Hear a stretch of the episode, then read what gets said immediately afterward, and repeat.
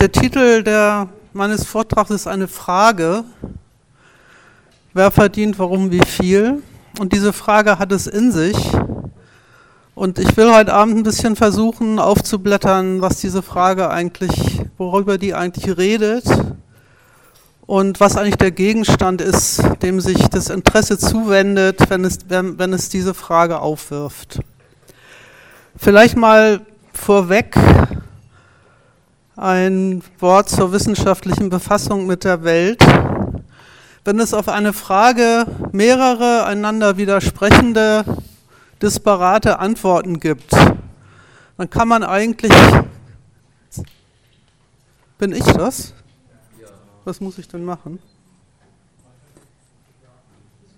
Dann kann man eigentlich ziemlich sicher davon ausgehen, dass die Frage falsch gestellt ist.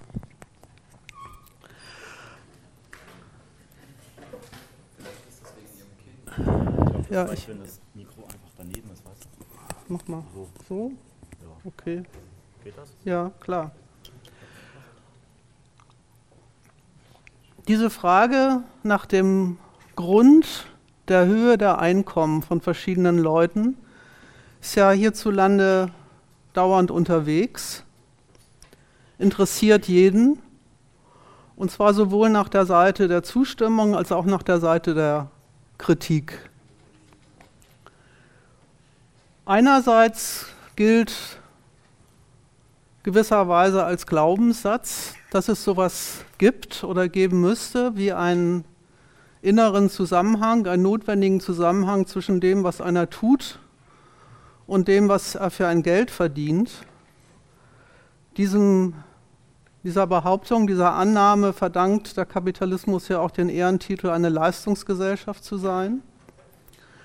Und gleichzeitig, oder man muss eigentlich fast sogar sagen, überhaupt im Wesentlichen kommt diese Behauptung in Form einer Fehlanzeige zur Sprache.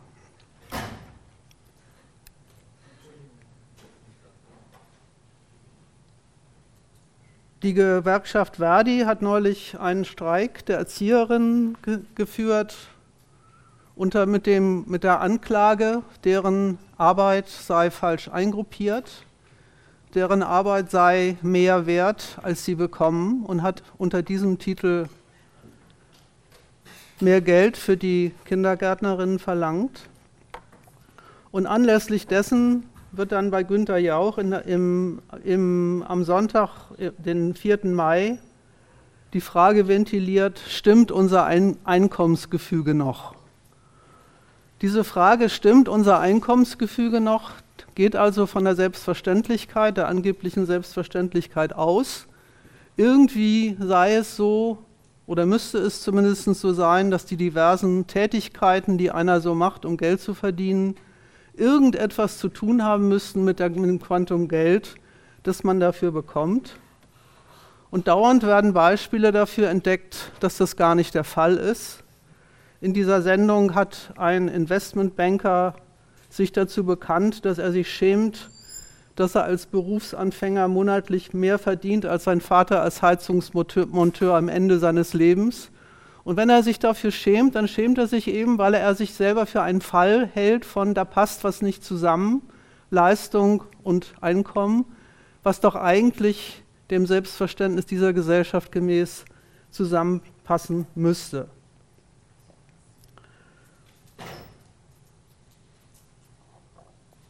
Bei der Linkspartei, die sich selber als hauptsächlichen Kritiker einer ungerechten Einkommensverteilung begreift, gibt es ganz selbstverständlich den Vorwurf, die Reichen werden immer reicher, die Armen immer ärmer. Und das soll nicht bloß ein Faktum festhalten, das zu erklären wäre, sondern wird fortgesetzt mit dem Vorwurf, die leistungslosen Einkommen bekommen immer mehr und die, die am meisten schuften müssen, verdienen immer weniger.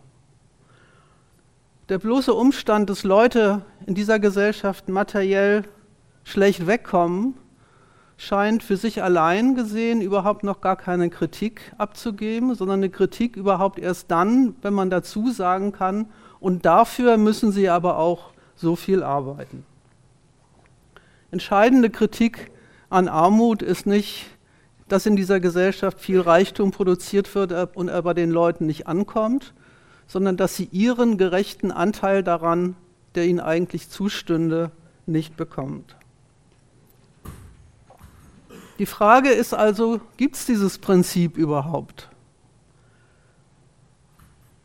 Weil wenn man einerseits behauptet, es sei unterwegs, einerseits behauptet, es müsste doch so sein, und dabei ständig Fälle, Beispiele dafür entdeckt, dass es gar nicht so ist, dann drängt sich ja die geradezu die Frage auf, ja, was ist denn dann der Grund für die Einkommensverteilung, wenn es Leistung offenbar nicht ist? Bloß merkwürdigerweise wird diese Frage gar nicht gestellt, sondern die negative Auskunft stimmt doch gar nicht. Das kann doch nie und nimmer an der Leistung liegen, wenn ein Arbeiter 333 Jahre dafür arbeiten müsste, um so viel zu verdienen wie Herr Winterkorn in einem Monat, dann lebt diese Anklage ja davon, dass sie davon ausgeht, dass da etwas aus dem Lot gekommen sei, was eigentlich den Prinzipien dieser Gesellschaft folgend im Lot sein müsste und setzt sich das Ziel, dieses Lot, wie auch immer es beschaffen sein muss, wieder zurechtzurücken.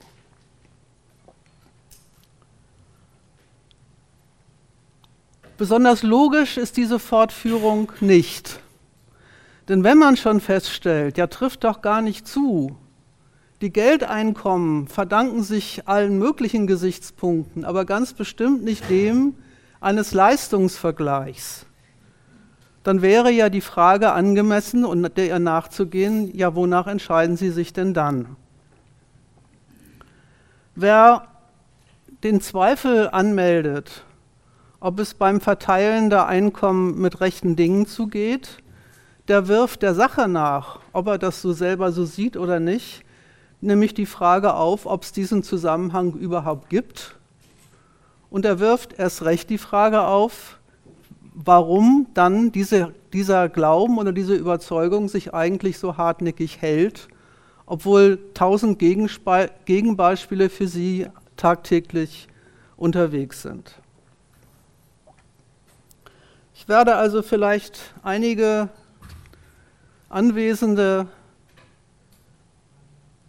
mit meinem Vortrag ein wenig enttäuschen. Ich habe nämlich nicht vor, mich in meinem Vortrag in diese Frage einzumischen unter dem Gesichtspunkt, was wäre eine gerechte Einkommensverteilung, sondern ich möchte die Vor diese Vorstellung, dass es bei uns so etwas wie eine gerechte Eigentums Einkommensverteilung überhaupt gäbe, einmal sehr grundsätzlich auf den Prüfstand stellen und untersuchen, wie es dann überhaupt über das, um das Verhältnis von Tätigkeit und Einkommen in dieser Gesellschaft bestellt ist.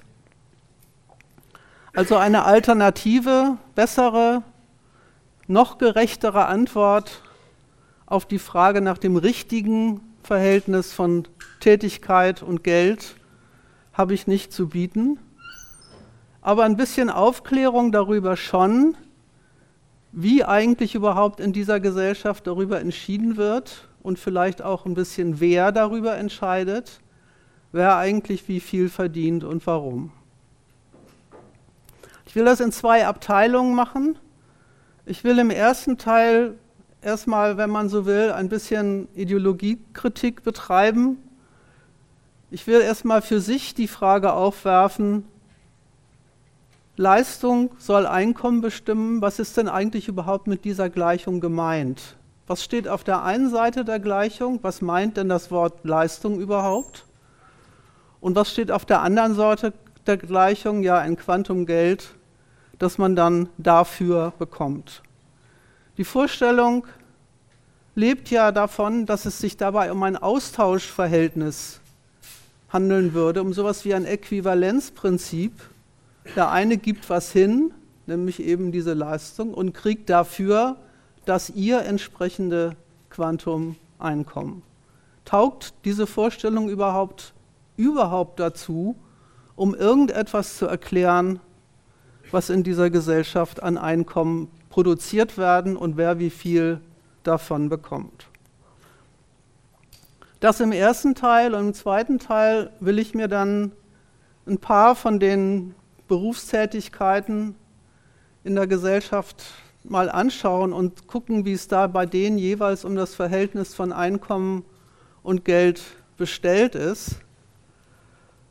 Und da hat man es, und das wird der wesentliche Teil dieses zweiten Teils äh, sein, ja in einer Hinsicht mit einer Abteilung Berufstätigkeit zu tun, die sehr dieser Vorstellung zu entsprechen scheint, nämlich bei, in den, bei, den, ab, bei, der Abhäng, bei den abhängig Arbeitenden in der Privatwirtschaft gibt es ja so etwas wie Leistungslohn. Da wird das Einkommen ja tatsächlich geknüpft an Leistungsvorgaben. Ist es dann dort wenigstens in Anführungsstrichen richtig, dass das, was man leistet, bestimmt, was man bekommt? Oder geht die Verknüpfung auch da ein wenig anders? Ich werde nach dem ersten Teil mal eine Pause machen, weil ich will natürlich mit euch über meine Thesen auch ins Gespräch kommen. Und wenn es dann schon Fragen und Einwände und Empörungen darüber, was, wie man so einen Unsinn erzählen kann, schon gibt, dann können wir dann auch gleich in die Diskussion einsteigen.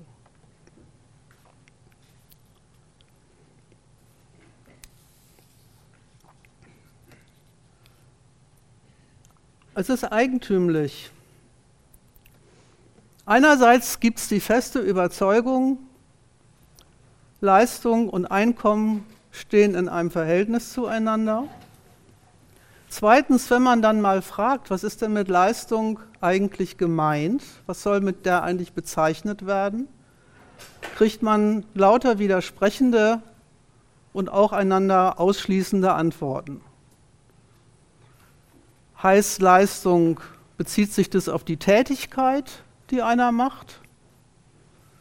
Bezieht sich das auf die Fähigkeiten, die er haben muss, um diese Tätigkeit überhaupt machen zu können? Meint das Leistung, Qualifikation?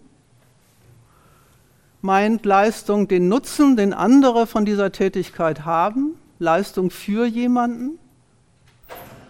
Meint Leistung die Anstrengung, die man aufzuwenden hat, um Geld zu verdienen? Meint sie die Anerkennung, die gesellschaftliche Anerkennung, die ein Beruf erfährt?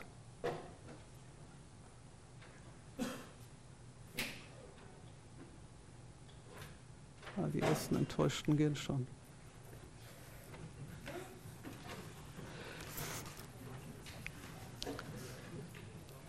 wenn ihr das mal Revue passieren lässt, lasst, und ich will das gleich mal im Einzelnen durchgehen, dann merkt man, alle diese Bestimmungen von Leistung kommen vor in, in, in beliebiger Kombination. Anscheinend ist es ein sehr schillernder, sehr ungenauer, sehr unpräziser Begriff. Und deswegen will ich die einzelnen Kriterien mal für sich auf den Prüfstand stellen und mal die Frage aufwerfen, was erfährt man eigentlich über eine Tätigkeit, wenn man sagt, die wäre nach der Seite eines von einem dieser Kriterien der Grund für das Geld, was jemand verdient. Ich fange mal mit der Anstrengung an. Zu behaupten, das Einkommen würde sich danach bestimmen, wie sehr sich einer reinhängen muss, wie sehr er sich verschleißen muss, um das Geld zu bekommen. Dass das nicht das Kriterium dafür ist, was Leute verdienen, das weiß in gewisser Weise jeder die aufreibendsten Jobs am Bau oder am Band oder am Computer, schwere und einseitige Anstrengung, stumpfe Konzentrationsleistung, die liegen in aller Regel in der Einkommenshierarchie weit hinten. Und jeder, der sich die Gretchenfrage stellt, was soll ich werden, der schaut zu, dass er nicht in einer dieser Sorte äh, Jobs landet, weil er sehr genau weiß, da wird der ganze Mann oder die ganze Frau gefordert und das, was man dafür bekommt, ist vergleichsweise ziemlich trostlos.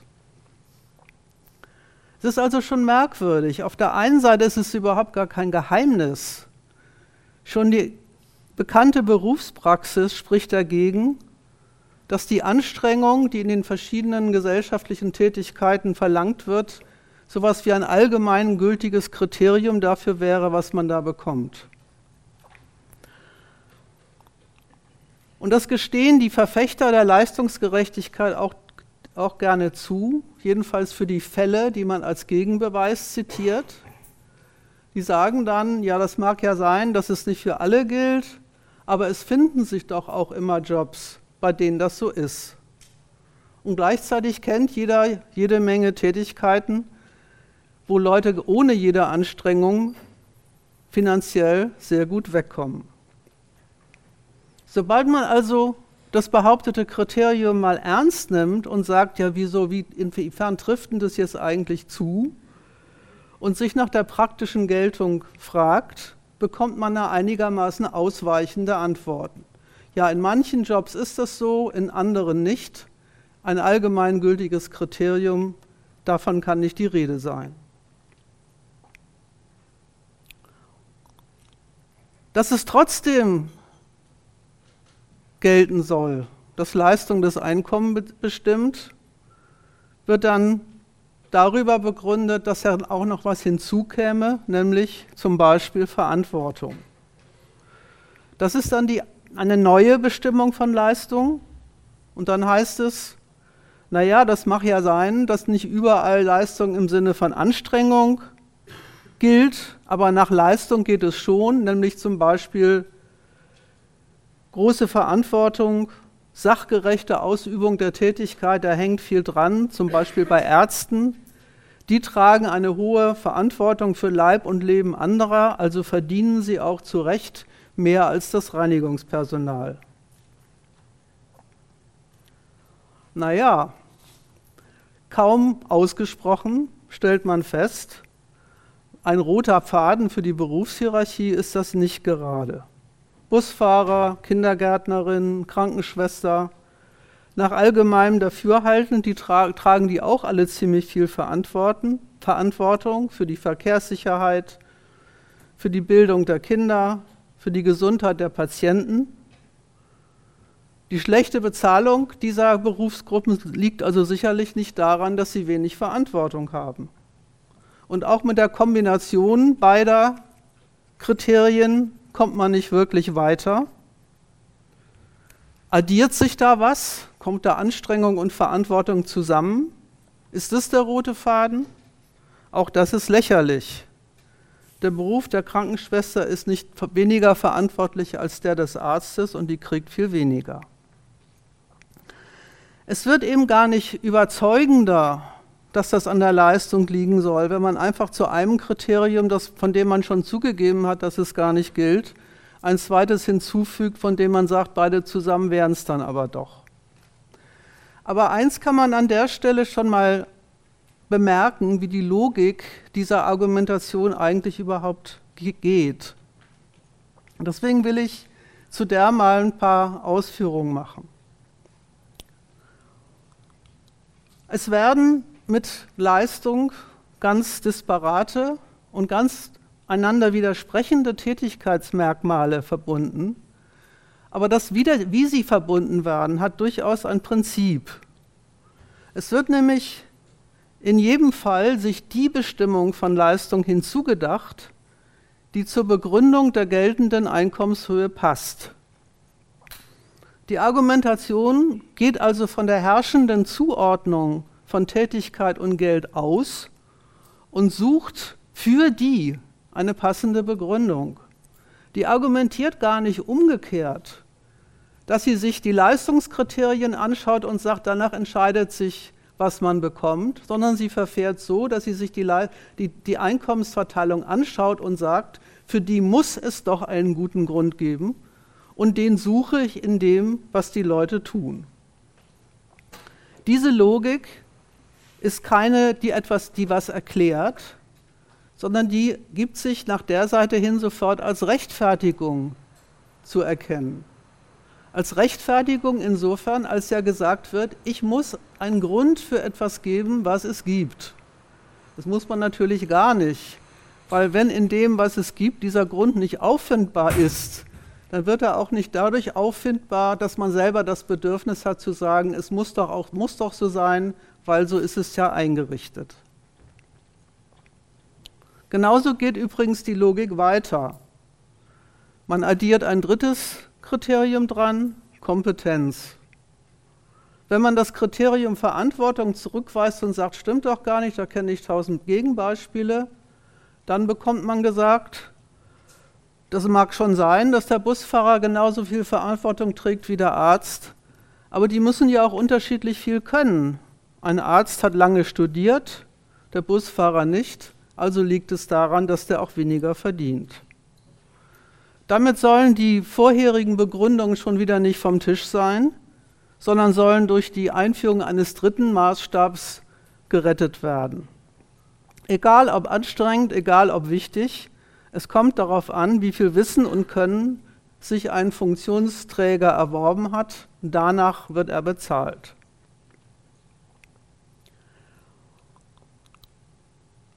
Das ist ein eigentümliches Argument, weil es wird schon so sein, dass ein Physikprofessor über seinen Tätigkeitsbereich vieles weiß und vieles kann, über das ein Busführer an Wissen und Können nicht verfügt. Und es ist auch so, dass man bestimmte Jobs tatsächlich nur bekommt, wenn man bestimmte Qualifikationen vorweisen kann. Ohne die Qualifikation bekommt man sie nicht. Das ist aber eine etwas andere Aussage als, und weil man die Qualifikation bekommt, kriegt man den Job und dann auch noch die dazu passende Bezahlung. Das ist das Erste. Das Zweite ist, die besser bezahlten können ja in dem Sinne gar nicht mehr, sondern die können einfach was anderes. Ob jetzt das die eine Tätigkeit für das Funktionieren eines Betriebs oder eines Krankenhauses wichtiger ist oder nicht, mag dahingestellt sein. Jedenfalls sind die Tätigkeiten, die sie machen, einfach unterschiedlich, aber nicht Quantitäten von Kompetenz oder Quantitäten von Wissen.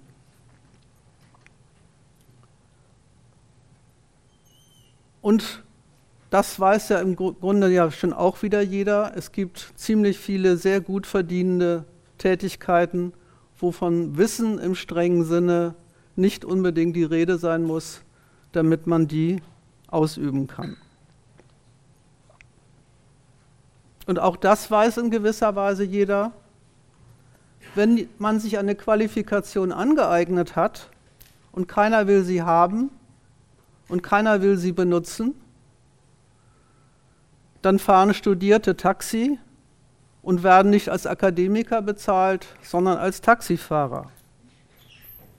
Und die Eingruppierung von jemandem an einem Arbeitsplatz entscheidet auch nicht darüber, wird auch nicht darüber entschieden, was der an Qualifikationen mitbringt, sondern umgekehrt, der Arbeitgeber ruft die Qualifikationen ab, die er haben will und entscheidet dann damit über die anderen, dass sie ihm kein Geld wert sind. Und sogar das ist jedem als Phänomen vertraut. Wenn an zwei Arbeitsplätzen dieselben Fähigkeiten und dieselben Kompetenzen abgerufen werden, heißt es noch lange nicht, dass, die, dass beide Leute gleich gut verdienen.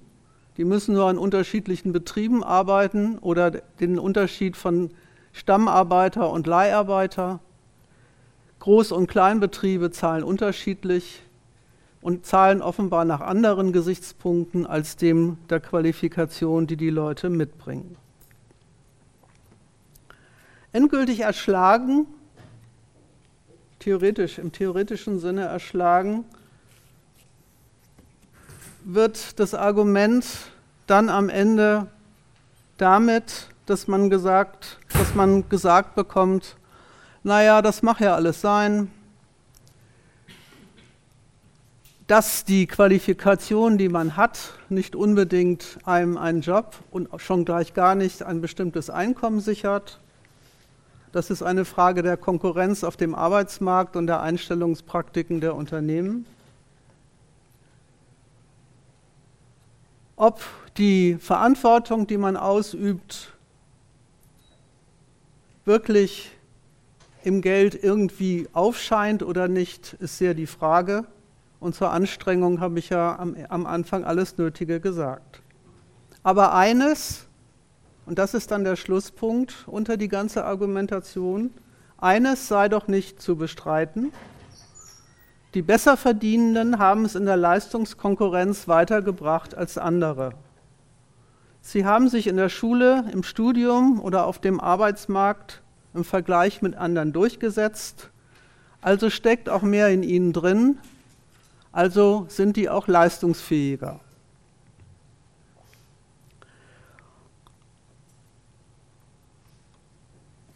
Das Weil in diesem Argument ist endgültig nur noch ein Schwindel. Weil es wird ja vom Ergebnis her argumentiert. Dass man sich in der Konkurrenz durchboxen muss, dass man in der Schule die besseren Noten bekommen muss, das Studium durchstehen muss und auf dem Arbeitsmarkt den Arbeitsplatz ergattern muss, das ist schon recht. Und da schaffen das manche und manche schaffen es nicht. Aber bloß das soll ja nicht gesagt sein es herrscht halt Konkurrenz, sondern muss man halt schauen, wo man da landet. Sondern es wird glatt behauptet, dass es eine Notwendigkeit dafür gäbe, dass die, die oben landen, dort landen und die, die unten landen, auch dort landen. Warum ist einer nach oben gekommen und der andere nicht? Weil er ein tüchtiger Kerl ist. Und woran sieht man, dass er ein tüchtiger Kerl ist? Naja, das sieht man daran, dass er weiter nach oben gekommen ist. Das Ganze ist eine riesengroße Tautologie. Da wird das Ergebnis mit der, mit der in dem Menschen steckenden Fähigkeit begründet und umgekehrt die Existenz dieser Fähigkeit damit begründet, wo es, wohin er es gebracht hat. Und daran kann man übrigens schon ganz gut erkennen, wozu eigentlich die Vorstellung von Leistungsgerechtigkeit eine Ideologie ist und warum sie so beliebt ist. Das mag sich nämlich jeder ganz gerne vorstellen, dass sich das, was er selber gemacht hat, um an den Posten zu kommen, den er ergattert hat, an ihm liegt, dass er darin was entgolden bekommt, was in ihm steckt und dass insofern das, was er da verdient, auch die gerechte Entlohnung für seine Anstrengung und sein Bemühen ist. Umgekehrt diejenigen, die unten landen, das auch gerechterweise so verdient haben, weil sie können halt nicht so viel. Man merkt übrigens bei dem Gedanken, der Erfolg begründet sich aus der Erfolgstüchtigkeit des Erfolgreichen. Dass es schwer auf die Richtung ankommt, in der dieser, diese Behauptung angestellt wird. Wer sich schon mal gut auf eine Prüfung vorbereitet hat und trotzdem nervös war, da geht selbstverständlich davon aus, dass man bei noch so viel gutem Lernen das Ergebnis der Prüfung nicht in der Hand hat, weil es immer noch derjenige, der prüft ist, der darüber entscheidet, was die eigene Leistung taugt und nicht einfach das eigene Wissen. Und der weiß auch, dass er, der, der würde sich auch schwer hüten zu behaupten, jetzt habe ich gute Noten im Fach und damit habe ich einen Job sicher. Vorwärts ist es offenbar so, dass das, was man selber an Anstrengung und Wissen sich so aneignet in seinem schulischen und, in, und beruflichen und, und universitären Leben, dass das nötig ist, um in der Berufshierarchie aufzusteigen. Aber dass das Ergebnis gar nicht einfach das Resultat dessen ist, was man selber gelernt und gemacht hat, sondern eine, das Ergebnis einer Bewertung, die von anderer Seite erfolgt und die sich nach ganz anderen Gesichtspunkten richtet als dem derjenigen, die da sich bewerten lassen müssen. Rückwärts, vorwärts behauptet das niemand. Wenn ich das und das und das kann, die und die Qualifikation habe, die und die Sachen gemacht habe, dann habe ich Folgendes sicher. Rückwärts soll man es aber glauben, der, der es gekriegt hat, in dem wird es ja dann wohl auch drin gesteckt haben, weil sonst wäre er so weit nicht gekommen. Hier bei dem letzten Argument ist die Rechtfertigung des Konkurrenzergebnisses der ganze Inhalt der Gedankenoperation. Der Erfolgreiche bezieht das hohe Einkommen zurecht. Er hat es schließlich zu diesem Einkommen gebracht. Und die Kritik an diesem Verteilungsprinzip, die sagt, da würde gar nicht gerecht entschieden, macht diesen Gedanken mit und verwirft das Ergebnis, sucht also selber nach einem quasi objektiven Maßstab dafür, dass diejenigen, die, die dort landen, wo sie landen, auch wirklich die richtigen sind und nicht die verkehrten.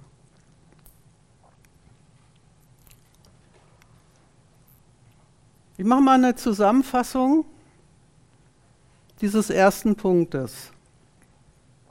Alle Belege dafür, dass es sowas gäbe wie ein Begründungsverhältnis zwischen Leistung, Tätigkeit auf der einen Seite und Geld auf der anderen Seite, ersetzen die Frage nach den Gründen der Einkommen durch die Frage nach der Rechtfertigung von Einkommensunterschieden. Diese Erwägungen, die ich eben zitiert habe, die gehen in Wahrheit schlicht davon aus, erstens, dass es Unterschiede, Einkommensunterschiede gibt, die ihren im Prinzip guten und billigenswerten Grund haben, und zwar in den ökonomischen Beiträgen der Konkurrierenden, weil, tautologische Antwort, sonst gäbe es die Unterschiede ja nicht. Und die angemeldeten Zweifel am Ergebnis bewegen sich innerhalb dieser Logik und kritisieren sie nicht. Fragen nämlich, ist die Unterschiedlichkeit des materiellen Ertrags durch die Unterschiedlichkeit der Tätigkeiten wirklich gerechtfertigt? Geht sie wirklich in Ordnung oder wären nicht andere Unterschiede gerechter? Und gegen diese Art, die ganze Frage anzugehen und zu beantworten, möchte ich mal folgende grundsätzlichen Einwände schon mal an dieser Stelle zu Protokoll geben. Diese Erklärungen der Einkommenshierarchie sind nicht nur haltlos und sachfremd. Die sind auch sehr parteilich in der Frage, was es überhaupt an dem Einkommen der Leute zu kritisieren gibt. Es ist nämlich egal, ob man die gültige Hierarchie der Einkommen eher für in Ordnung befindet und sagt, das ist schon recht so, dass der, Arbeit, dass der Arzt mehr kriegt als die Krankenschwester, oder ob man sagt, dass man findet das ungerecht. Auf jeden Fall steht der Gesichtspunkt fest, unter dem man in den Blick nimmt, warum und wie Leute in dieser Gesellschaft überhaupt so materiell vorkommen und zurechtkommen. Die Frage, was die jeweiligen Einkommen eigentlich als Lebensmittel für die Leute taugen, was es für sie eigentlich bedeutet, so und so viel, das und das tun zu müssen und das und das dafür zu bekommen, diese Frage blendet nämlich die Frage nach der Einkommensgerechtigkeit vollkommen aus. Das ist schon so, dass die der Vorwurf der Ungerechtigkeit durchaus an sowas denkt.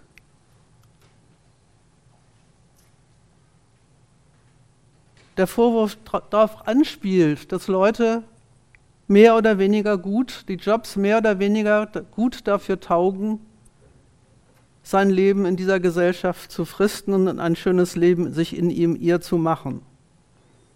Aber das ist eben gar nicht das Thema, Bedürfnisbefriedigung als Maßstab des Einkommens ist eben gar nicht das Thema, wenn man die Frage aufwirft, passt das Einkommen zu dem, was man zu tun hat. Wenn man an dieser Frage herumrechtet, verabschiedet man sich gerade von der Frage nach der Notwendigkeit und den Gründen für Arm und Reich und fragt nach der richtigen Verteilung von Arm und Reich auf die verschiedenen Personen und Arbeiten.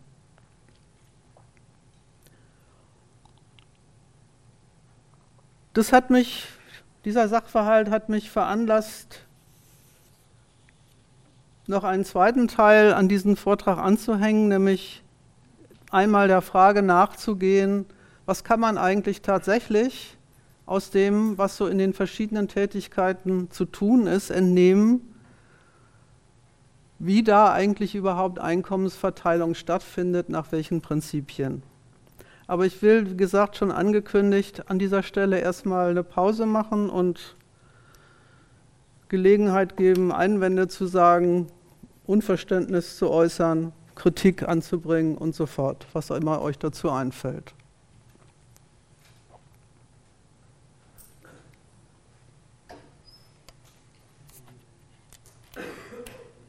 Ja, bitte. Ich habe eine ganz große Frage jetzt noch im zeitlichen Rahmen. Wie lange haben Sie so angeplant? Bitte? Wie lange haben Sie sich in den Vortrag eingeplant? Das soll nicht von wegen machen Sie hin, sondern damit ich meinen Zug kriege, damit ich weiß, wann ich gehe. So lang. Deswegen bin ich ja hier. Ja, ja.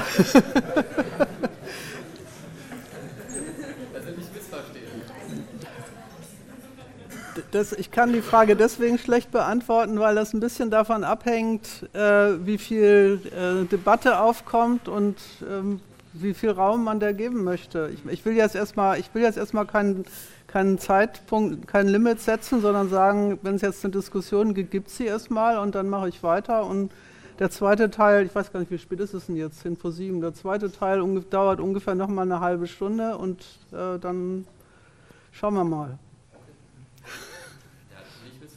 Nein, nein, ich verstehe gar nicht. Ich habe nichts missverstanden. Ist alles recht. Ja.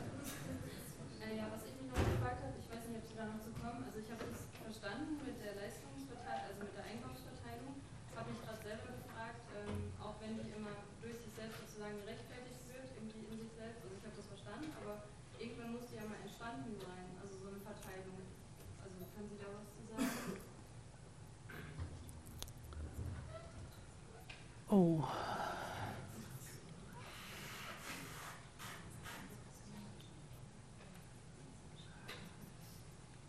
Ich sag's mal so. Ähm,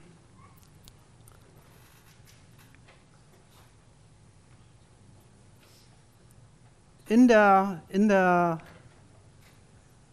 Einkommensverteilung und in, den, in dem ich, ich setze nochmal an bei dem Punkt, bei der, bei der Rechtfertigung des Verhältnisses von Einkommen und Geld. Ist eine Unterstellung auf jeden Fall mal drin, dass es erstens auf, die, auf den Willen und das Interesse der Leute in dieser Gesellschaft zum Erbringen von Leistungen ankommt und dass sie das auch machen müssen, um an Einkommen dranzukommen.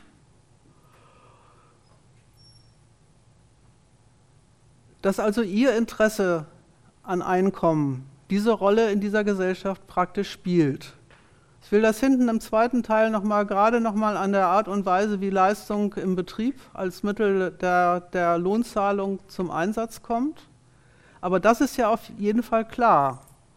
Also, wenn man die Frage aufwirft, die Sie aufwerfen, müsste man an der Stelle weiterfragen, Wieso entscheidet eigentlich über die Zuteilung von Einkommen in dieser Gesellschaft die Konkurrenz? Wieso entscheidet über die Zuteilung von Einkommen zum Beispiel, das ist ein Beispiel, was ich äh, im, im, zweiten Teil dann nochmal bringen werde, zum Beispiel die Frage, wie viele Bewerber gibt es denn auf dem Arbeitsmarkt? Der, der, die, die gleiche Tätigkeit kennt jeder, ist, wenn es wenig Leute gibt, die das können, durchaus den Betrieben das eine oder andere mehr an Geld wert, um sich diese Qualifikation zu sichern. Kaum stürzen, stürzen sich ganze Studentengenerationen auf diese neuen Qualifikationen und bilden sich dazu aus, stellen sie ein Überangebot dar und die Unternehmen sagen, das ist ja prima, da gibt es ja viele Anwärter, dann brauchen wir denen auch nicht mehr so viel zu zahlen. Also, also muss man ja dann die Frage stellen, in welcher, in welchem, in, in, in, in der Konkurrenz um was werden die, Ein werden, die, werden die Einkommen verteilt? Ja, und wie gesagt, und wieso ist überhaupt in dieser Gesellschaft Konkurrenz die Methode des Herankommens an Geld? Das wäre die Frage, die ich da, die ich, der ich da nachgehen würde, wenn ich die, das beantworten wollte, was Sie sagen.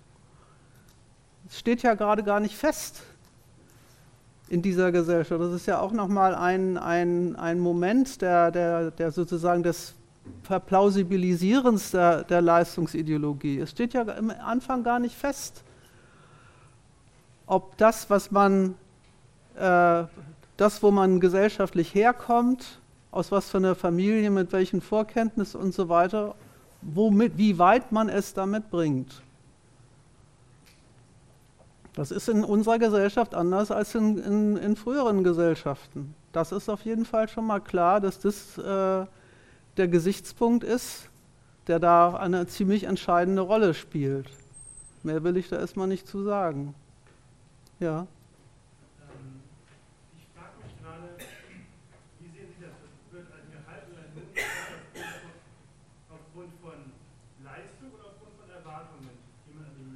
Ich komme dazu im zweiten Teil. Ich, das, also da, dazu ähm, sage ich dann noch was. Ich habe ja bislang noch gar nicht drüber geredet, wie, wie, wie Leistung tatsächlich als äh, im Betrieb vorkommt. Deswegen würde ich das gerne, die Frage gerne verschieben auf den, auf den zweiten Teil. Ja, bitte.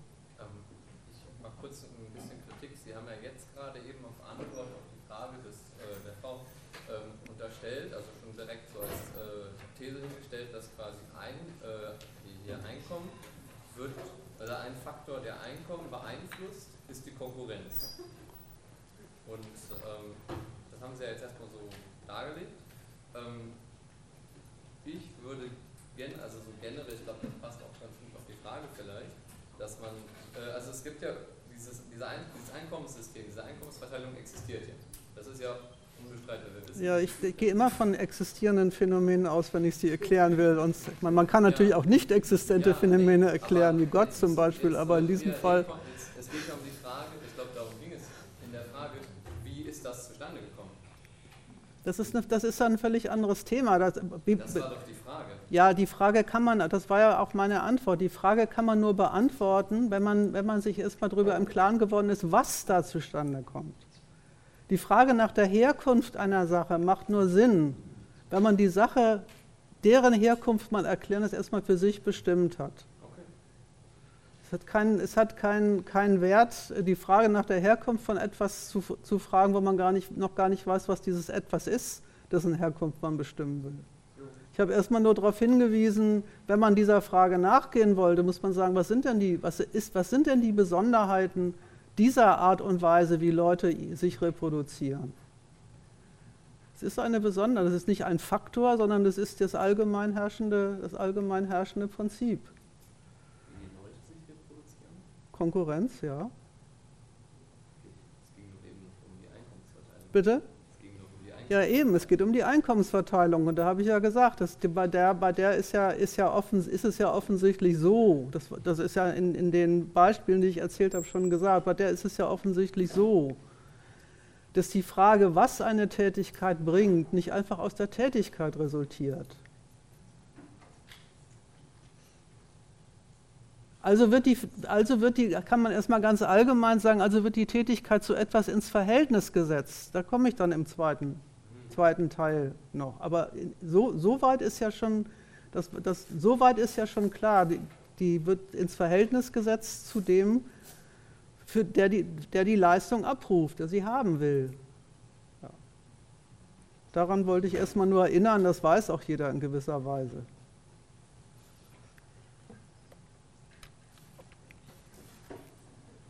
Ich hatte noch eine Frage. Es ist, Moment, ich finde mal, das ist, das, na gut, nee, mach mal, ja. ja. Sie sagten eben, ich weiß nicht, ob ich es richtig verstanden habe, es, es gäbe Jobs, in denen ohne, also ohne Wissen oder mit sehr wenig Wissen trotzdem ein sehr gutes Gehalt erzielt.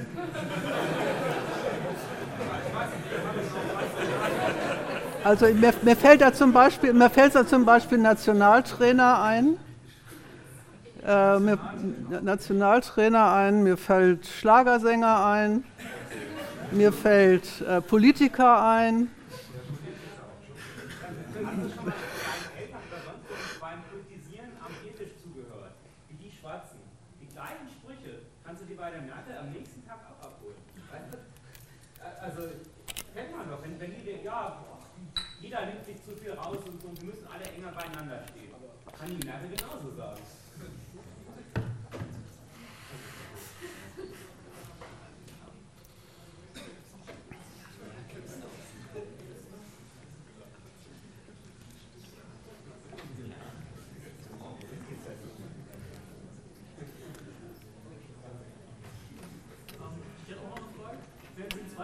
Man, könnte, man könnte auch den, den äh, Spekulanten benennen, zum Beispiel. Der muss auch nicht viel wissen. Der muss die Trends richtig einschätzen. Aber da gehört ja auch ein gewisses Wissen dazu, oder nicht? Es ist eine Frage, sich die Frage zu stellen, wie viel Wissen braucht man für welche Tätigkeiten. Und es ist eine andere Frage, sich die Frage zu stellen, was hat denn das mit dem Einkommen zu tun? Irgendwas muss der schon wissen, wahrscheinlich schon. Aber der, der Vergleichsmaßstab ist ja sowieso haltlos. Weil, weil äh, das ist, dass, die, dass unterschiedliche Tätigkeiten in dieser Gesellschaft mit unterschiedlichen Arten von Wissen erledigt werden, sagt erstens noch gar nichts über die Frage aus, äh, äh, wie notwendig oder nicht notwendig diese Tätigkeit ist, was ja zumindest äh, etwas irreführenderweise behauptet wird, und sagt auch nichts darüber aus, was das damit zu tun hat, äh, dass wie, viel, wie, wie viel Geld der Mensch auf welchem Posten verdient. Umge es, es wird immer nur umgekehrt ein Schuh draus. Wenn man das erstmal unterstellt, dass einer einen bestimmten Posten erreicht hat, ein bestimmtes Einkommen hat, und dann als Begründung dafür ein, einführt, ja, das, das sieht man doch daran, der muss auch so viel kriegen, weil der kennt sich ja gut, total gut aus. Dann bist du in einer, in einer äh, eigentlich haltlosen und endlosen Diskussion, weil dann sagt der Nächste, ja, aber ich kenne aber einen, der, hat, der, hat, der verdient auch ganz viel Geld und hat keinen blassen Schimmer. Und dann sagst du, ja, stimmt, gibt es auch kann man ganze Talkshows mit, mit ausfüllen, äh, mit, mit diesem Hin und Her. Aber das war ja genau mein Argument dafür, dass das Komische an dieser Diskussion immer ist, dass lauter Beispiele dafür angeführt waren, dass das Verhältnis gar nicht existiert und dass überhaupt, den, überhaupt keinen, äh, dem Glauben daran, dass es aber eins gibt, was herrscht, gar keinen Abbruch tut. Also erfüllt diese Erklärung eine, auch ein etwas anderes Bedürfnis als der Erläuterung der Sache. Ja.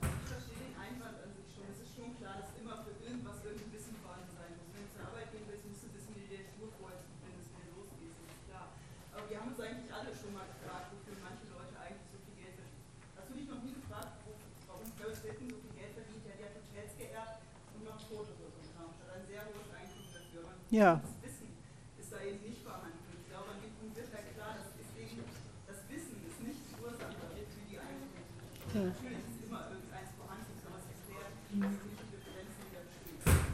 Aber wenn wir uns Deutschland angucken, das, das bezieht sich ja auf Vermögen, die hatte halt ordentlich Vitamin B, den passenden Hintergrund. Gucken wir uns den Gini-Koeffizienten für Deutschland im Vermögensbereich an, der liegt bei, ich weiß es nicht, 0,7, 0,8, also sehr ungerecht. Gucken wir uns im Einkommensbereich.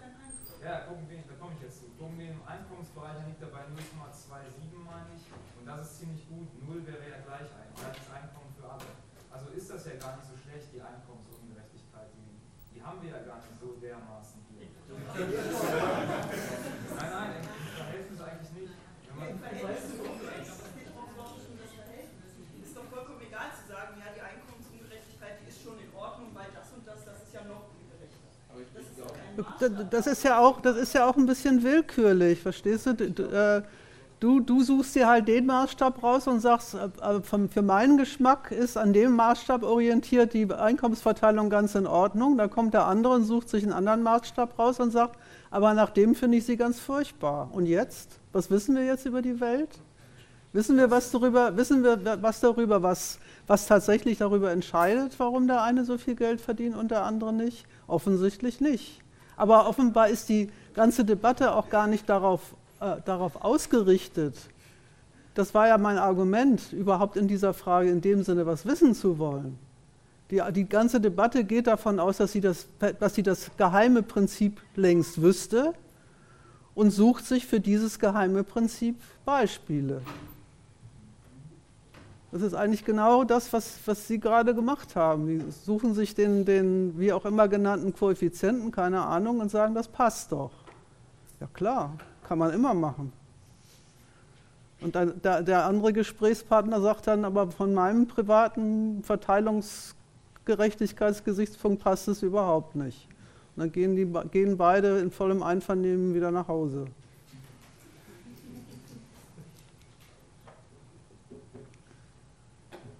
Das wäre ja alles noch vergleichsweise harmlos, äh, wenn man es bloß als, als, als geistige, äh, als Missbrauch der eigenen geistigen Fähigkeiten fast fassen würde. Aber harmlos ist es nicht, dann und, und, und insofern, und das, dazu wollte ich im zweiten Teil schon noch einiges sagen, diese Vorstellung der, ähm, des irgendwie gearteten notwendigen Zusammenhangs von Lohn und Tätigkeit ja nicht bloß eine Vorstellung bleibt, sondern eine tatsächliche praktische Anwendung findet.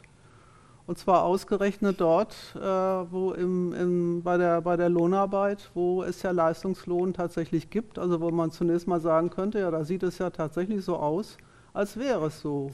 Wer länger arbeitet, kriegt mehr Geld, wer Kurzarbeit macht, kriegt weniger und so fort. Aber da komme ich ja noch zu.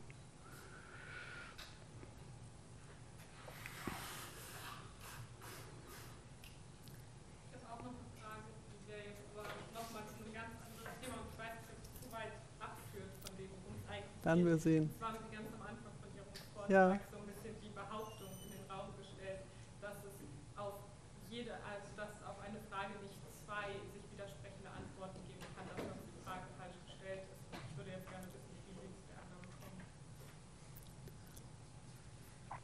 Ich hab, wollte das eigentlich gar nicht so apodiktisch sagen. Ich wollte sagen, ich wollte eigentlich den, den Charakter dieser Debatte. Es gibt ja nicht einfach zwei widersprechende Antworten, sondern es gibt lauter einander äh, widersprechende Kriterien, die, die als Leistung angeführt werden. Es wird die Behauptung aufgestellt, das, was der Mensch verdient, das, das hängt daran, was er in seinem Job zu tun hat und was er da leistet. Und wenn man dann fragt, und darauf habe ich mich bezogen, wenn man dann fragt, was ist denn da mit Leistung gemeint, dann kriegt man lauter widersprechende Antworten. Der Begriff bezeichnet gar nicht irgendeine, irgendein konkretes Tätigkeitsmerkmal, von dem man sagen könnte, das begründet jetzt so und so viel Geld. Sondern Leistung selber löst sich am Schluss, deswegen habe ich das am Ende gesagt, Leistung selber löst sich am Schluss auf in die äh, Betätigung von Leistungsfähigkeit desjenigen, äh, der das Einkommen hat. Es wird also streng genommen immer umgekehrt argumentiert. Es wird gesagt, da ist einer hoch oben in der Hierarchie, also muss doch was dahinter stecken. Und wenn da nichts dahinter steckt, dann sagt man, hm, ja, man macht nichts, äh, das ist dann eben eine, eine, eine Ausnahme von der Regel. Und diese Art, darüber nachzudenken, wollte ich eigentlich kritisieren. Das war, das war die, ja.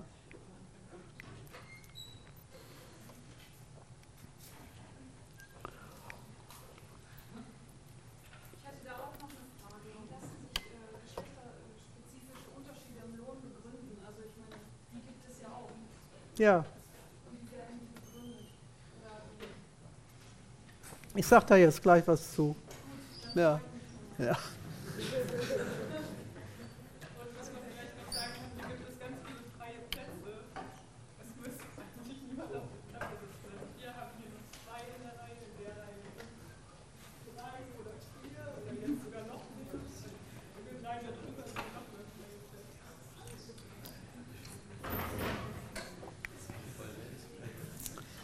Also wie angekündigt, wie angekündigt will ich im zweiten Teil mir mal so die verschiedenen Berufsgruppen vornehmen und der Frage nachgehen, wie kommt eigentlich bei denen überhaupt diese Vorstellung von Leistung vor.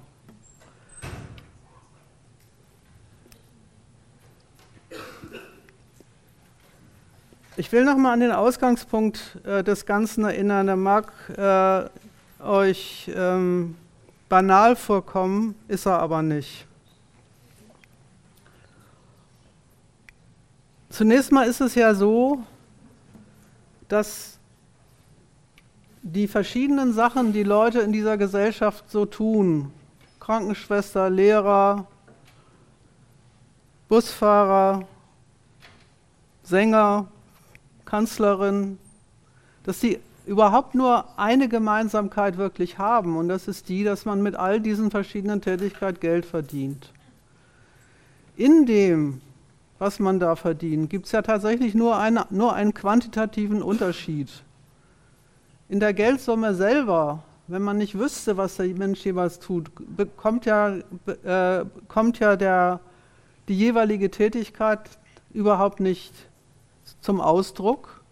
Das, was der, was der Mensch jeweils macht, ist eine sachlich ganz unterschiedliche Sache. Und diese sachlich ganz unterschiedliche Sache, wobei man erstmal davon ausgehen muss, irgendwie werden diese Tätigkeiten offenbar in dieser Gesellschaft alle gebraucht und werden für notwendig befunden, sonst würde man dann nicht dafür bezahlen. In dem, was der Mensch dafür kriegt, kommt schlicht und einfach seine Tätigkeit gar nicht mehr vor. Und das will ich mal an ein paar Einkommensformen in dieser Gesellschaft erläutern. Das erste, das kann, da kann ich anknüpfen an, an einen Redebeitrag, den es eben äh, gab. Das erste, was einem dabei auffällt, ist, dass es ja eine Unterscheidung an den Tätigkeiten gibt, die völlig quer zu der Frage liegt, was einer so sachlich, materiell zu tun hat. Und diese, diese, diese Unterscheidung ist schlicht die, es gibt eine Gruppe von Leuten, die haben Geldmittel und arbeiten, um diese Geldmittel ertragbringend einzusetzen. Und die anderen sind, wie es so schön heißt, abhängig Beschäftigte. Das heißt, für die ist das einzige Mittel, über das sie verfügen, um an Geld zu kommen, die Ausbildung ihrer jeweiligen individuellen Fähigkeiten. Die brauchen einen Arbeitgeber, damit aus ihrer Qualifikation und ihrer Leistungsbereitschaft ein Geld wird. Die anderen sind diejenigen, die dieses Geld schon besitzen und es zum Zwecke des Erzielens eines Einkommens einsetzt. Es gibt also ganz unterschiedliche Mittel des Geldverdienens. Und insofern ist das schon der Ausgangspunkt, an dem sich die Tätigkeiten sortieren. Natürlich ist auch der selbstständige Unternehmer tätig, der leitet schließlich seinen Betrieb, beobachtet den Markt, macht Termine, verhandelt mit der Bank, schließt Verträge, was auch immer und fällt weitreichende Entscheidungen. Das ist seine unternehmerische Tätigkeit und die ist durchaus anstrengend, verursacht Stress und schlaflose Nächte, was auch immer. Nur da merkt man ja im Ausgangspunkt schon, dass man durch diese Tätigkeiten nicht Unternehmer wird. Diese Tätigkeiten unterscheiden sich überhaupt gar nicht von manchen anderen Tätigkeiten in unselbstständigen Berufen, Prokurist, Sekretärin und so fort. Der einzige Unterschied, der hier liegt, ist daran, dass im einen Fall die Tätigkeit der Vermehrung des eigenen Vermögens gilt und im anderen Fall die exakt identische Tätigkeit dem gilt, äh, eine Führungs- oder andere Position in einem Betrieb auszufüllen, die einem anderen oder anderen gehört. Um Geschäftsmann oder Frau zu sein, braucht man Geldmittel zum Investieren. Und da ist es auch erstmal wurscht, woher man die hat, geerbt oder einen Kredit aufgenommen oder was auch immer. Die ganze Findigkeit und die ganze Innovationsbereitschaft, die man dann als Individuum entfaltet, die kommt überhaupt nur zum Tragen, weil man die, über die entsprechenden Mittel verfügt, die man dafür einsetzen kann. Außer Initiative und Entschlusskraft braucht man eben Geld, entweder eigenes oder geliehenes. Und allein daran kann man schon sehen, dass zwischen Leistung und Entgelt eben in dem Sinne kein Zusammenhang existiert, weil hier ist schon die Form des Entgelts eine, eine, eine die mit der Leistung als solcher gar nichts zu tun hat, sondern sich der spezifischen Quelle verdankt die man dort zum Sprudeln bringt. Ich will das mal an zwei Beispielen erläutern, wo das, meine ich, besonders deutlich wird. Das erste ist der Grundeigentümer und das zweite ist der Unternehmer im engeren Sinne oder Arbeitgeber. Beim Grundeigentum ist die absolute, ähm, wie kann man das ausdrücken, Zusammenhanglosigkeit zwischen Tätigkeit und Geldeinnahme eigentlich am deutlichsten. Weil Grundeigentum, aus, mit Grundeigentum verdient man Geld, das ist, sage ich euch wahrscheinlich alles gar nichts Neues, verdient man Geld erstens, wenn man das selber nicht zum Leben und Arbeiten benötigt, sondern eben es als Eigentum verwerten kann. Und zweitens verdient man deswegen damit Geld, schlicht und einfach, weil einem das gehört und weil ohne die eigene Genehmigung niemand anders auf dieses Gelände zugreifen kann. Wenn also ein Grundeigentümer Leute findet, für die seine, sein Stück Land eine interessante Geschäftsbedingung darstellt, dann verdient er mit der einfachen Überlassung dieses Stücks Grund und Boden sein Einkommen. Er macht also aus dem einfachen Verfügungsmonopol, aus dem Eigentum selber einen Ertrag. Und wie hoch der ist, wie viel er davon kriegt, ja, das hängt dann wiederum ganz von den Konjunkturen ab, von den Interessenten ab, die es an seinem Grundstück gibt, ob es überhaupt welche gibt, was die dafür zu zahlen in der in Willens oder in der Lage sind, wo das, in welcher Lage sich das befindet und so weiter und so fort. Wertsteigerungen, Wertsteigerungen können sich dann aus politischen Entscheidungen der Gemeinde ergeben, aus Berechnungen von Unternehmen, die ein Stück Gegend der, im Stadtinneren benutzen wollen, was auch immer. Und von diesen möglichen oder wirklichen Wertsteigerungen muss man natürlich Kenntnis haben, da muss man sich darum kümmern. Das gehört also zum Berufsbild des Grundeigentümers dazu. Und letztlich entscheidet dann die Konkurrenz verschiedener zahlungsfähiger Interessenten darüber, was da rausspringt. Aber dieses, diese Sorte Einkommen und auch die Bestimmungsgründe dieses Einkommens, da merkt man es eigentlich, wenn man so will, am deutlichsten, haben wirklich mit Leistung, Fähigkeit, Qualifikation oder sonst was nichts, wirklich nichts zu tun. Da ist erkennbar eigentlich für jeden, dass die Quelle selber ihren Grund in dem Privateigentum an Grund und Boden hat und nicht, aus, nicht in dem was der Grundeigentümer als die zufällige Person, dem das gehört, dabei kann und macht.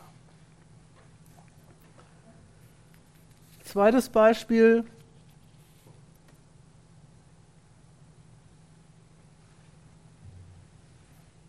Industrielle oder Handelsunternehmen machen, auch das ist erstmal eine Banalität, produzieren Produkte, verkaufen sie oder beziehungsweise lassen sie produzieren, verkaufen sie mit Gewinn. Das ist zumindest das Ziel. Und diesen Gewinn verwenden sie, um ihn wieder in die Firma zu stecken und diese Firma wachsen zu lassen. Und in aller Regel ist es so, dass darüber, dass die Firma größer wird und wächst, auch das Einkommen und der Konsum derjenigen wächst, dem sie gehört. Und dafür stellt er andere Leute ein, die auf die dafür nötigen Arbeitsplätze. Und das hat, hat diesen Figuren ja auch die, den Ehrentitel Arbeitgeber eingebracht, weil seine Art, Geld zu verdienen, die Bedingung dafür ist, dass andere überhaupt Geld verdienen können.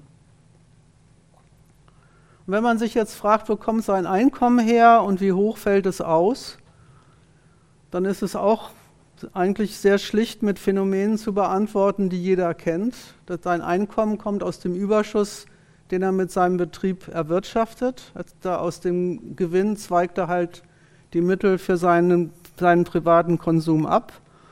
Und wie hoch der ist, naja, das verdankt sich halt den Konjunkturen des Geschäfts, den, dem Druck des Marktes, dem Erfolg oder Misserfolg seiner Konkurrenten beim Verkaufen und beim Produzieren und Verkaufen ihrer Produkte.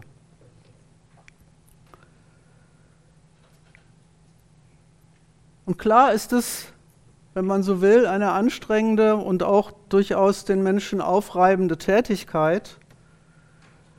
Aber das, diese Tätigkeit und deren Anstrengendheit und auch deren Verantwortung hat von vorn bis hinten mit der Frage, wie viel damit verdient wird und was überhaupt damit verdient wird, sehr offensichtlich nicht die Bohne zu tun. Wenn man in der Konkurrenz unterliegt, dann hat man vielleicht einen Konkurs und verdient gar nichts mehr und muss die restlichen Einkommens, Eigentumsbestände der Bank überantworten. Und auch das ist nicht ein Resultat von viel oder wenig Anstrengung, die ein Unternehmer in seinem Job betätigt hat, sondern eben ein Ergebnis der guten oder schlechten Marktlage. Und es ist ja sogar so, auch das weiß jeder, dass wenn eine Firma groß genug ist, man die Tätigkeiten des Arbeitgebers auch an bezahlte Manager übertragen kann und womit die ihr Geld verdienen und meistens nicht schlecht, ist auch bekannt.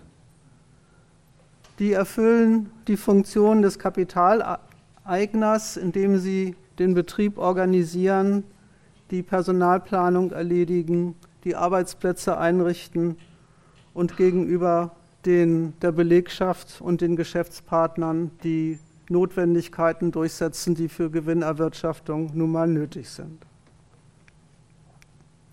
Und wie groß oder wie, oder wie viel oder wenig darüber kommt, das hängt natürlich auch von der Größe des Unternehmens ab. Auch da kann man jedenfalls die Höhe des Einkommens nicht daraus ableiten, wie anstrengend, wie verantwortungsvoll wie ähm, tüchtig die jeweiligen Manager sind, die da unterwegs sind. Und am Ende kann man sogar dieses Geld verdienen mit dem Einsatz von Kapital auch ganz von der produktiven Tätigkeit trennen. Bei ausreichend hohen Geldeinkommen kann man einfach darüber ein Einkommen erwerben, dass man Eigentumstitel an Unternehmen, Banken, Versicherungen oder auch an Staatsschuldtiteln besitzt, damit handelt, kauft und verkauft und von den Erträgen dieses Geschäfts lebt. Und selbst diese, dieses Management des eigenen Portfolios kann man dann am Ende der Bank überlassen und einfach von den Erträgen leben, ohne sich überhaupt um die Tätigkeiten kümmern zu müssen, die dafür nötig sind. In dieser ganzen Abteilung erfüllt die Vorstellung, dass alles hätte was mit Leistung zu tun, streng genommen überhaupt nur die Funktion der Ideologie. Denn kaum schaut man sich an, was die tatsächlichen Quellen des Geldes sind, die da kommen. Also Grundeigentum vermieten, verpachten, verkaufen, eben ein Stück Gegend zur Einkommensquelle machen, aufgrund dessen, dass es einem halt gehört und die anderen die eigene Erlaubnis zur Benutzung brauchen.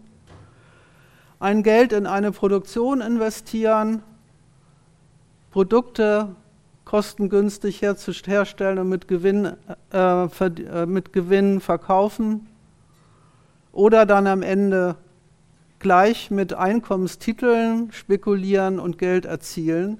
Das sind alles Tätigkeiten, die darum und dadurch Einkommensquellen sind, dass sie mit, Eigen, mit Geldeigentum hantieren, dieses zum Einsatz bringen. Und die Leistung, die da erbracht wird, ist eine im Umgang mit dieser Quelle, aber ist für sich überhaupt kein Grund für gar nichts. Was man ja nicht, wie gesagt, nicht zuletzt daran sieht, dass ob ein Betrieb erfolgreich ist oder nicht, sehr wenig damit zu tun hat, wie anstrengend der Job eines Managers ist, der dieses Ergebnis hinorganisieren soll und tut.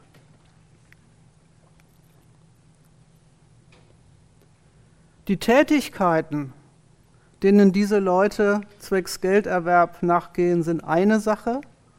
und wie viel Geld sie damit verdienen, eine ganz andere.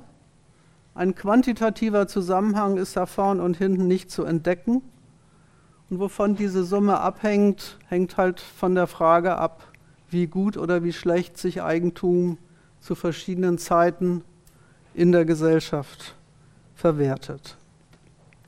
Man erfährt ja, wenn man sich diese Tätigkeiten anschaut und sich die Frage stellt, warum kriegen Manager so hohe Boni, warum verdienen Betriebsleiter so viel, eigentlich auch gar nicht mehr, als dass da eine praktische Zuordnung von Geld und Tätigkeit irgendwie stattfindet.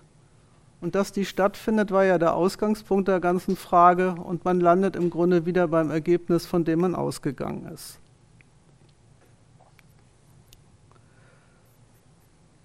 Eigentlich praktische Relevanz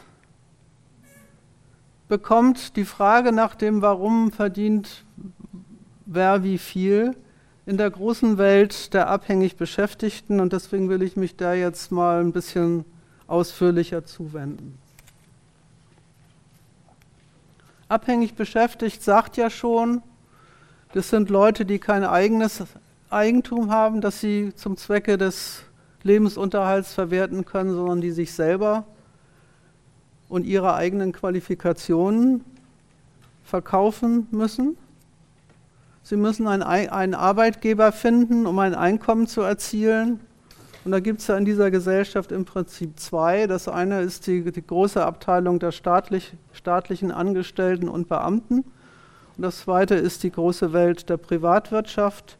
Dazwischen liegt noch die kleine Gruppe derer, die mit sehr seltsamen Tätigkeiten ganz, ganz viel Geld verdienen, also Showmaster, Fußballspieler und so ähnlich. Die lasse ich jetzt hier mal weg. Da kann man vielleicht nachher in der Diskussion noch ein bisschen was zu sagen, was da eigentlich los ist, warum solche Figuren eigentlich in dieser Gesellschaft so viel Geld verdienen. Zu den Beamten will ich eigentlich bloß Folgendes äh, anmerken an dieser Stelle. Es ist ja so, dass äh, zwar für immer weniger Leute, aber doch für eine ganze relativ große Abteilung von seinen Beschäftigten der Staat als Arbeitsgeber so einen Sonderstatus vorgesehen hat, einrichtet. Ein Sonderstatus, in dem die Leute, die so beschäftigt werden, als Lehrer oder als Ministerialdirigent oder was auch immer, dass die bestimmten Konkurrenznotwendigkeiten enthoben sind, die der normale Arbeitnehmer kennt. Die kriegen ein, die kriegen keinen Lohn, sondern wie es im Gesetz heißt, eine Alimentierung, haben eine feste Anstellung, müssen nicht um den Verlust ihres Arbeitsplatzes bangen, kriegen Pension, sind also materiell abgesichert. Und es gibt ein eigenartiges Urteil über diese Leute in dieser Gesellschaft, das eigentlich in ziemlich harschen Blick auf dieses, diese Ideologie der Leistungsgerechtigkeit wirft. Ein Urteil übrigens, das der Staat selber zum Teil teilt, wenn er Abteilungen seiner eigenen Gesellschaft aus Betrieben, wo Beamte beschäftigt sind, in Privatunternehmen verwandelt. Auf den Beamten lastet ganz allgemein der Verdacht, weil sie dem Leistungsdruck nicht ausgesetzt sind, der, den jeder normale Arbeitgeber, Arbeitnehmer kennt, weil sie nicht fürchten müssen, entlassen zu werden. Deswegen wäre ja schon klar, dass bei ihrer Tätigkeit von Leistung keine Rede sein kann. Brauchen sich ja nicht anzustrengen, heißt es ja, heißt es, die sind, das ist doch klar, die sind ja abgesichert, die haben doch einen ruhigen Job. Ganz jenseits der Frage, ob das überhaupt so zutrifft oder nicht, wirft dieses Urteil eigentlich ein ziemlich harsches Licht auf dieses Ideal der Leistungsgerechtigkeit. Weil dann, da ist ja Leistung kenntlich, nicht als etwas, was man bringen, erbringen will, weil man so viel davon hat, sondern als etwas, was erzwungenermaßen erbracht werden muss, damit man an sein Geld kommt. Sonst würde es ja, wäre es ja keine Kritik am Beamten zu sagen, ja, die haben, die schieben eine ruhige Kugel und die können das sich das leisten, weil sie ja nicht rausfliegen können. Dann muss man sich mal überlegen, was das umgekehrt eigentlich für ein Urteil über die Tätigkeiten in der Privatwirtschaft ist. Das ist jedenfalls nicht das Urteil, Leistung lohnt sich, sondern das ist das Urteil, Leistung ist eine Notwendigkeit, ohne die man zu nichts kommt. Und das ist ein bisschen was anderes als die, das Lob der Leistung als etwas, was doch für die Leute gut ist, weil sie damit, wenn sie sie bringen, doch gut verdienen würden. Deswegen will ich gleich zum letzten Punkt übergehen und sagen, wie stellt sich denn das eigentlich in der Privatwirtschaft dar?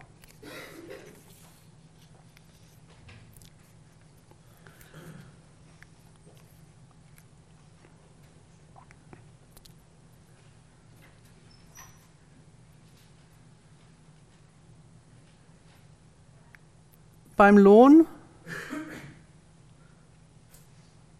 ist es so, ist es tatsächlich so, dass das Geld, was man verdient, in dreifacher Hinsicht von der Leistung abhängig gemacht ist.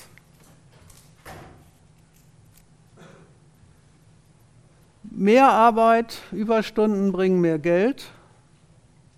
Kurzarbeit, weniger Leistung, führt dazu, dass man weniger verdient. An manchen Arbeitsplätzen gibt es Leistungslohn.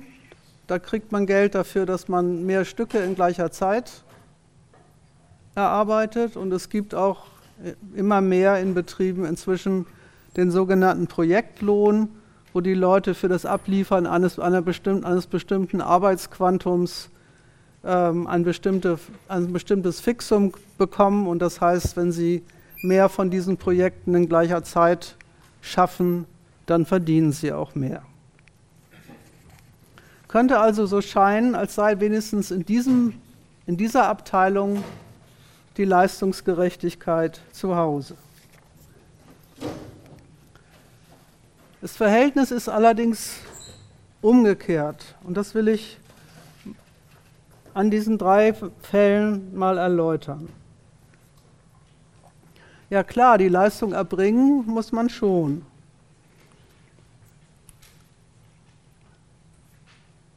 Die ist sozusagen die unabdingbare Voraussetzung dafür, dass man das Geld überhaupt bekommt, was der Arbeitgeber an den verschiedenen Arbeitsplätzen bezahlt. Aber die Dauer der Arbeitszeit, um beim, beim Zeitlohn zu beginnen, ist überhaupt gar nicht der Index für die Leistung, die man in dieser Zeit zu erbringen hat. Erstens wird man ja sowieso nicht für seine Anwesenheit bezahlt, sondern für die Erledigung vorgegebener Aufgaben. Und wie viel in einer Stunde gearbeitet werden muss, steht, äh, steht mit der Dauer der Zeit gar nicht fest. Die Unternehmen drehen da auch dauernd dran, dran rum, nehmen Veränderungen am Arbeitsplatz vor und sorgen dafür, dass in eine Stunde durchaus mehr an Leistung reingepackt wird. Es ist also gar nicht so, dass die Dauer der Zeit die Höhe des Lohns begründet, sondern umgekehrt, dass mit der Bezahlung der Stunden dafür gesorgt ist, dass der Arbeitgeber gar nicht automatisch mehr Lohn für mehr Leistung bezahlen muss, sondern je nach der Art und Weise, wie er den Arbeitsplatz einrichtet, verlangen kann, dass für das gleiche Geld mehr geschafft wird. Der Stundenlohn ist nach der Seite hin ein Hebel, mehr Leistung fürs gleiche Geld zu bekommen oder anders ausgedrückt das gleiche Quantum Leistung für weniger Geld. Beim Akkordlohn nicht anders. Es ist einfach gar nicht so, dass man für mehr Stücke mehr Geld bekommt, sondern die Frage, wie viel man überhaupt für ein Stück bekommt, ist erstmal mit dem Normallohn am Arbeitsplatz definiert. Und die Frage, was einem dann das, das mehr oder weniger dann bringt, seine Basis in einem vorweg definierten Verhältnis von Zeit und Arbeitsleistung hat. Und was diese Normalleistung ist, das weiß auch jeder, der schon mal im Betrieb gearbeitet hat, ist ja auch nicht in Stein gemeißelt, sondern auch da legt, der, legt das Unternehmen durchaus fest, dass das auch mal wieder steigen kann, wenn ihm der Normallohn zu hoch erscheint.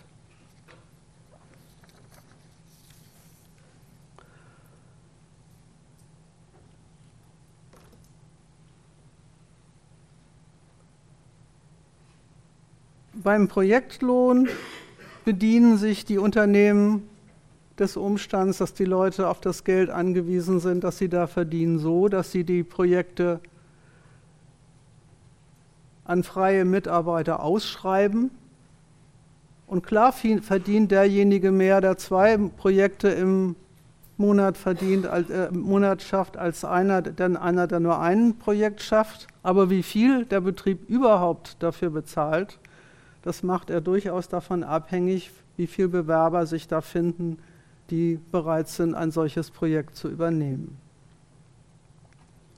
Das Verhältnis dort, wo Leistung tatsächlich zum Maß des Lohns gemacht wird, ist das Verhältnis also genau umgekehrt, als die Leistungsideologie behauptet. Es ist nicht so, dass die Leistung bestimmt, wie viel man verdient, sondern umgekehrt. Die Definition des Ausgangslohns, Tariflohn, Normallohn, definiert, wie viel Leistung man bringen muss, um überhaupt an ihn zu kommen. Und diese Bindung ist keine, auf die sich irgendein Arbeitnehmer verlassen kann, sondern, an der wird von Seiten des Betriebs ständig gedreht. Das nennt sich dann Lohnkostensenkung.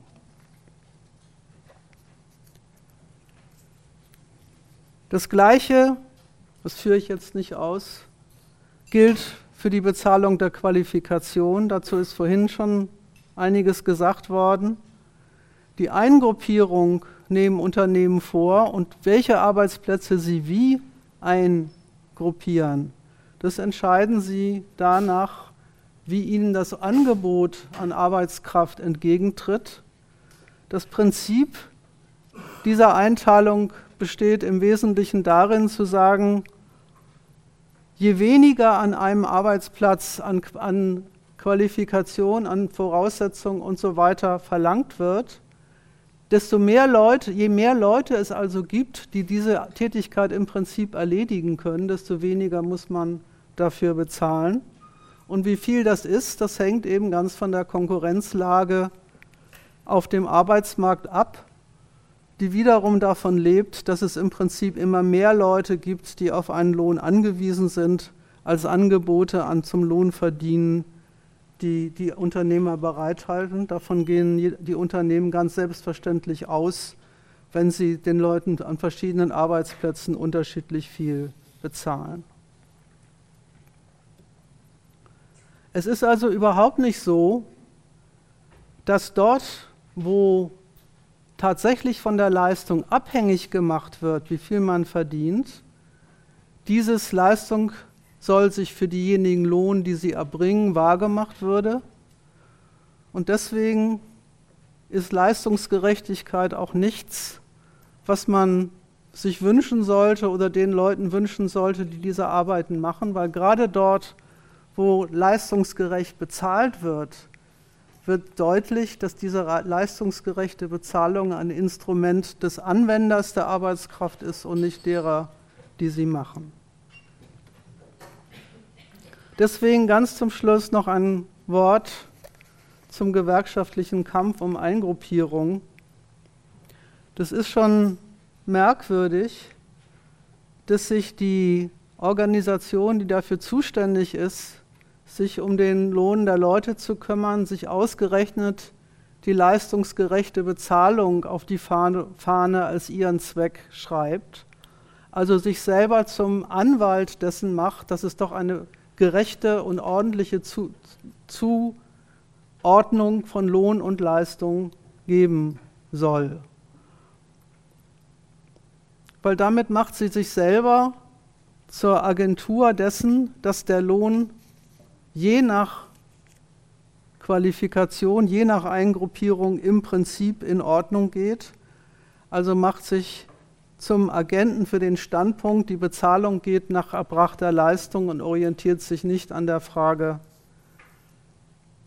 was die Leute eigentlich zum Leben brauchen. Dass das übrigens nicht die Wahrheit des Verhältnisses von Lohn und Leistung ist, das macht die Gewerkschaft allerdings schon auch noch deutlich, wenn sie selbst Tarifverhandlungen führt. Da gibt sie nämlich selbst zu Protokoll, dass es eine Frage der Durchsetzung und eine Frage der, äh, des Streits zwischen Kapital und Arbeit ist, wie viel einer verdient und eben nicht eine Frage dessen, was der, was der Mensch am Arbeitsplatz zu erbringen hat. Rein danach gesehen hat da erstmal die andere Seite alle Hebel in der Hand, um die Leistungskriterien zu definieren, unter denen überhaupt der Lohn verdient wird.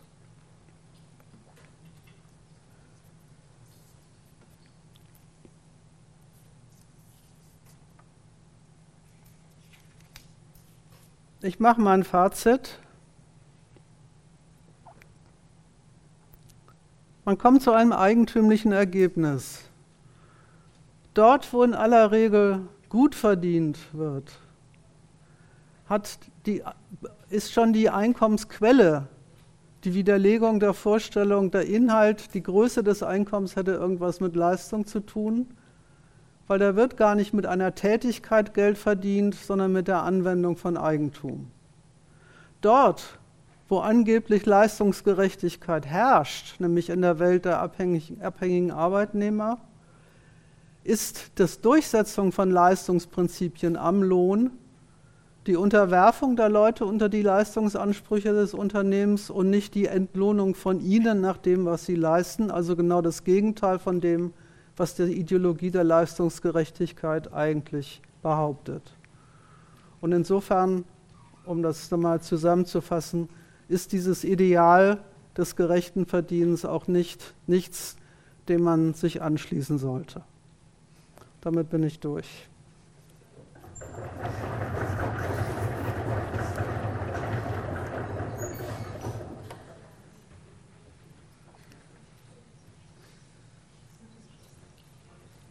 Ja, Fragen, Einwände, Bedenken? Ja, bitte. Wenn ich Sie richtig verstanden habe, ist ja im Endeffekt der Zwang, äh, sich Kapital anzueignen, wenn man keins hat, und damit überleben zu können, irgendwo ursächlich für äh, logischerweise unseren, unsere Arbeit, unseren Arbeitsalltag und halt auch im Endeffekt ein bisschen für die Wertung, ich würde das nicht Urteil nennen, sondern Wertung, die ja am, am Beamtentum nichts Neues ist, ähm, wenn, ich, wenn ich das zumindest so richtig äh, gelernt habe.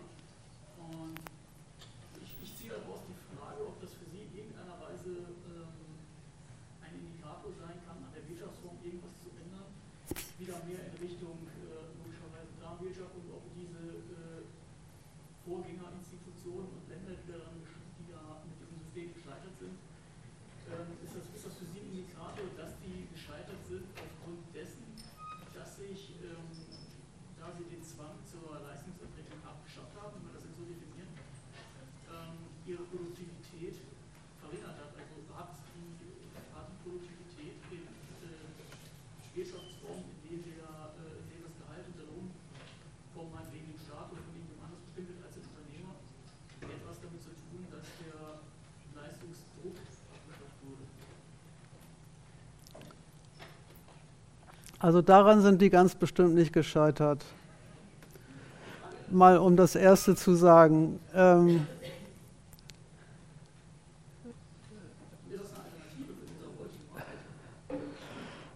es ist, ich bin erstmal an einer ganz anderen Stelle. Bevor ich mir Gedanken über Alternativen mache, halte ich es erstmal für nötig, sich zu erklären, was eigentlich die Ziele, Zwecke und Gesichtspunkte sind, die diese Gesellschaft bestimmt. Und da meine ich, dass Sie mit Ihrem Vergleich mit den, mit den alten realsozialistischen äh, Ökonomien die Sache nicht äh, gut getroffen haben. Weil wenn man das mal jetzt mal ernst nimmt, also ich nehme das mal, ich nehme das mal als Urteil über, über die, die äh, realsozialistischen Ökonomien, die hätten den Leistungsdruck abgeschafft, mal ernst. Wieso soll es eigentlich für die, wenn es denn um, Produ wenn es denn um Produktivität ginge, wieso sollte, denn, wieso sollte es denn für die Entwicklung von Produktivität auf Leistungsdruck ankommen? Das Argument, was ich gesagt habe, war übrigens auch nicht Produktivität, sondern mein Argument war, worauf es den Unternehmen ankommt, ist die Differenz zwischen dem, das sage ich ja auch, verrate ich ja auch niemandem ein Geheimnis, ein, ein, die Differenz zwischen dem, was sie die Anwendung der Arbeit kostet, Lohnkost nennt sich das, und dem, was sie dafür bezahlen müssen und dem, was die Ware, die auf diese Weise produziert wird, auf dem Markt an, an, an, am Preis erbringt. Diese, diese Differenz zu steigern. Und darum geht es. Und dafür die, ist die Form der Bezahlung des Lohns insofern ein Mittel, als die Handhabung der Produktionsmittel so, dass man die, aus jeder Stunde möglichst viel Leistung rausholt, ja gerade die adäquate Weise ist, dafür zu sorgen, dass ein möglichst geringer Teil der jeweiligen Lohnkost äh, als Preisbestandteil in der Ware landet. Das hat mit Produktivität im strengen Sinne gar nichts zu tun. Die Steigerung der Intensität der Arbeit ist keine Steigerung der Produktivität, sondern es ist einfach die Ausnutzung der, der, Arbeits-, der Tatsache, dass die Arbeitskraft äh, gezwungenermaßen zu sehr unterschiedlichen, äh, in sehr unterschiedlichen Ausmaßen in der Lage ist, viel oder wenig Tätigkeit in eine Zeiteinheit reinzupacken. Produktivität im, im, im eigentlichen Wortsinn ist was ganz anderes, nämlich die Produktion von mehr Produkten wen, mit weniger Arbeit. Aber das ist ja offenbar ein Zweck, auf den es in dieser Gesellschaft überhaupt nicht ankommt, dass wirklich weniger gearbeitet wird, weniger, bezahlt, weniger Arbeit bezahlt wird, das schon. Aber die, das, das Interesse, in einer Arbeitsstunde mehr Leistung zu packen, senkt die, das Quantumlohn, was, was jedes einzelne Arbeitsquantum den, den, das Unternehmen kostet. Und wenn es um die Einsparung bezahlter Arbeit geht und nicht um die Einsparung von Arbeit, dann kommen eben die entsprechenden Ergebnisse zustande. Wenn es um die Einsparung von Arbeit ginge, dann wäre ja nicht äh, Intensivierung, mehr Arbeit für die, fürs gleiche Geld das, das Mittel der Wahl, sondern die Einrichtung der Produktion so, dass eben mit möglichst wenig Aufwand und, und möglichst, äh, möglichst äh, ähm, und, und Ersparung von Tätigkeit ein größeres äh, Produkt hergestellt wird. Das ist ja offenbar für sich gar nicht der Witz. Es geht ja nicht einfach um die Vermehrung von Produkt, sondern es geht darum, dass diese Vermehrung von, von Produkt eine Differenz zwischen Produktionskosten und, und Ertrag einspielt. Und wenn, wenn äh, äh, wie gesagt, gescheitert sind die sowieso, daran sind sie wirklich nicht gescheitert, dass sie gegenüber ihren, ihren Lohnabhängigen den Leistungsdruck abgeschafft haben. Also das war denen, glaube ich, gar nicht so unrecht. Warum sollten sie daran gescheitert sein? Ich habe das so verstanden, dass Sie gesagt haben, die wären an ihrer mangelnden Produktivität gescheitert und die sind nicht an ihrer mangelnden Produktivität gescheitert. Ach so, okay, nein, wirklich nicht. Die sind an der, die sind, sind an der Aufrüstung der NATO gescheitert. Das ist ein bisschen was anderes.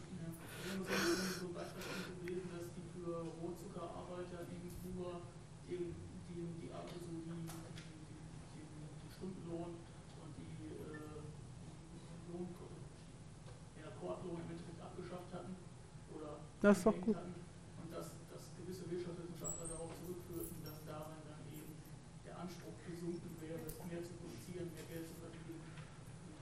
Ja, aber mehr produzieren und mehr Geld verdienen sind ja sowieso nicht dasselbe. Die, die, die, die, einfach die, die, umstandslose, die umstandslose Ineinsetzung dieser beiden Sachen ist, ist genau der Mangel solcher Erklärungen. Mehr, mehr produzieren, äh, äh die, die, die Probate mit, wenn es tatsächlich um ein Mehr an irgendeinem nützlichen Gegenstand geht, dann ist doch das probate Mittel des Mehr die Steigerung die, die, die technische äh, Veränderung der Produktion so, dass mit, der, mit, der vorhandenen, mit den vorhandenen Arbeitsmitteln sich mehr produzieren lässt. mehr Geld verdienen, äh, äh, stellt, sich, stellt sich auf den Standpunkt, da sind beide Sorten, beide Methoden der Ausnutzung der Arbeit gleich gut. Die Leute mehr rannehmen, sie mehr, mehr schaffen lassen äh, in gleicher Zeit, ist vom Standpunkt des, des Unternehmens ein genauso gutes Mittel der, der Senkung der Lohnkost wie Rationalisierung.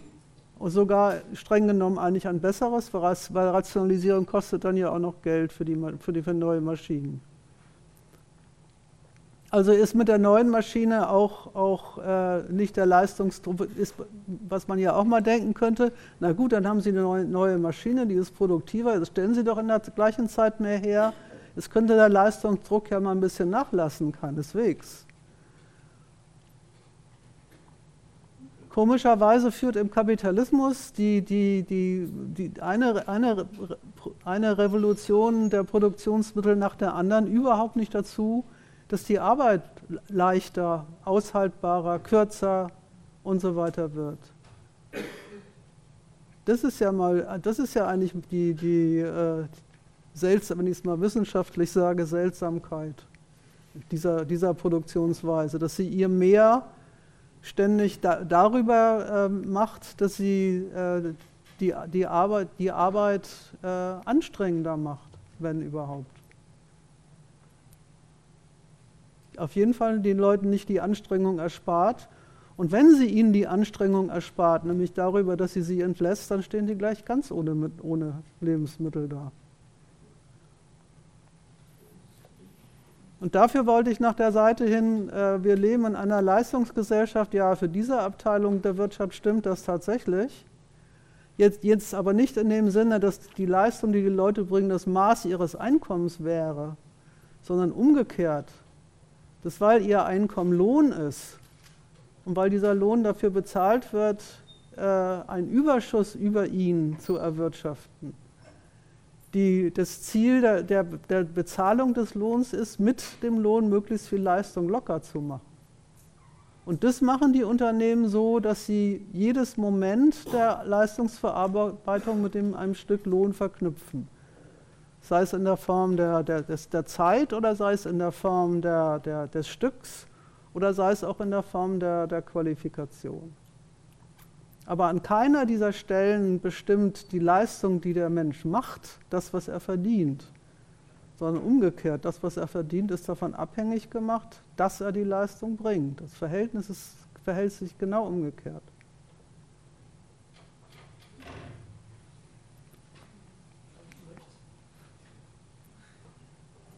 Ja.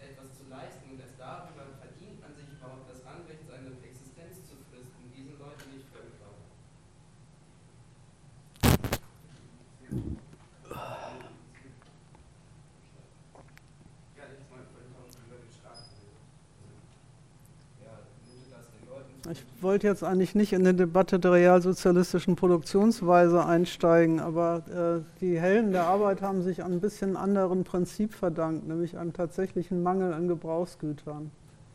Das ist ein bisschen anderer Standpunkt, als der, der hierzulande herrscht, weil von einem Mangel an Gebrauchsgütern kann im Kapitalismus wirklich nicht die Rede sein.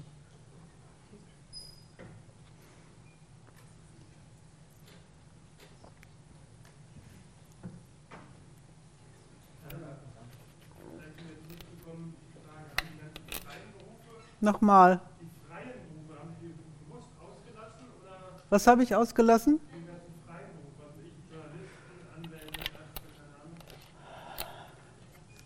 Ja, das ist, ähm, nein, die habe ich nicht, ich habe einiges ausgelassen, natürlich bewusst. Ähm.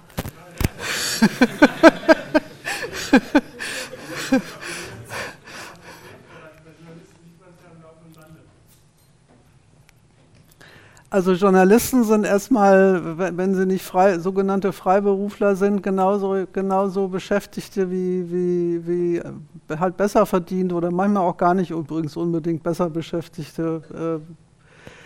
Äh, äh, und Freiberufler sagt es ja schon. Das ist die, die, die Frage nach, der, nach, der, nach dem gesellschaftlichen Bedarf und der Zahlungsfähigkeit der Kundschaft. Ist ja, ist ja leicht zu, beant zu beantworten. Beim, beim Anwalt hängt es ja schon schwer von der Klientel ab, ob man da äh, sich, ein ordentliches, sich ordentlich bereichert oder ob man, seine, ob man so eine, so eine Krepelexistenz hinkriegt, wo man immer, immer, nur, immer nur von den, von den äh, schlecht verdienenden Miet Mietern äh, äh, was kassiert, die, gegen, die ihre Vermieter verklagen. Ist halt in einer Gesellschaft, wo, wo, die, wo die, Interessensgegensätze die Form der, der, Rechtskollision annehmen, kann man auch damit Geld verdienen. Dass man den Leuten dabei hilft, äh, sich in der, in der, äh, mit dem Instrument des Rechts gegen andere durchzusetzen. Wie viel man da verdient, hat auch schon wieder gar nichts mit Leistung zu tun, sondern hat, wie gesagt, total was mit zu tun, was für eine Klientel man sich da an Land zieht. Da ist manchmal die, der, der, regelmäßige Besuch von Cocktailpartys und, und äh, ähm, Golfplätzen meistens nützlicher als äh, irgendwelche sonstigen Aktivitäten. Kann man natürlich auch unter Leistung verbuchen, klar.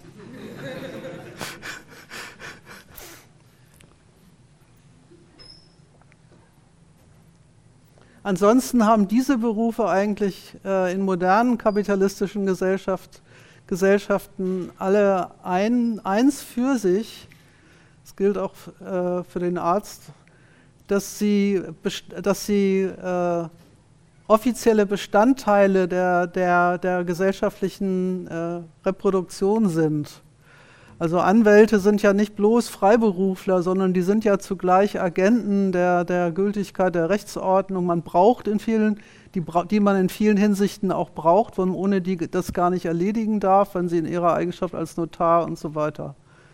Dann erleben sie dann ein bisschen davon, dass der Staat schwer Wert darauf legt, äh, dass es in der Anwendung des Rechts und der Benutzung des Rechts durch seine Bürger alles mit alles ordentlich zugeht. Beim Arzt ja ganz unmittelbar, wo das die Organisation des staatlichen Kassenwesens ja. ja.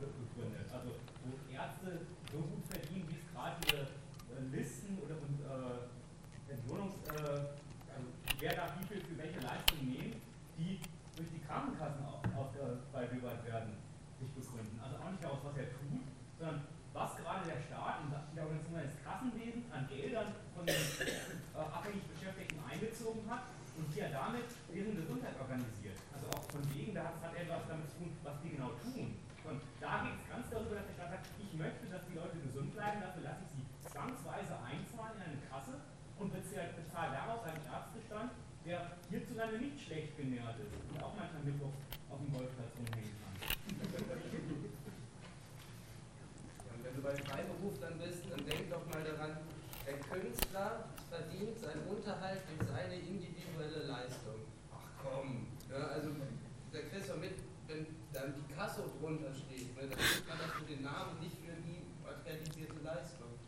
Pech ist, dass man es halt nicht vorher weiß. Ne?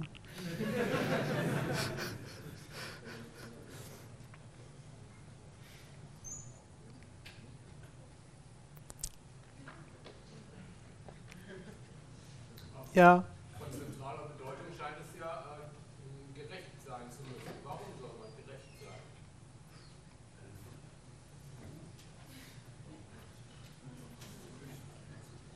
War die Frage, warum man gerecht sein soll? Ja, ich bin kein Fan von Gerechtigkeit. Das ist, äh, ist glaube ich, ein Missverständnis.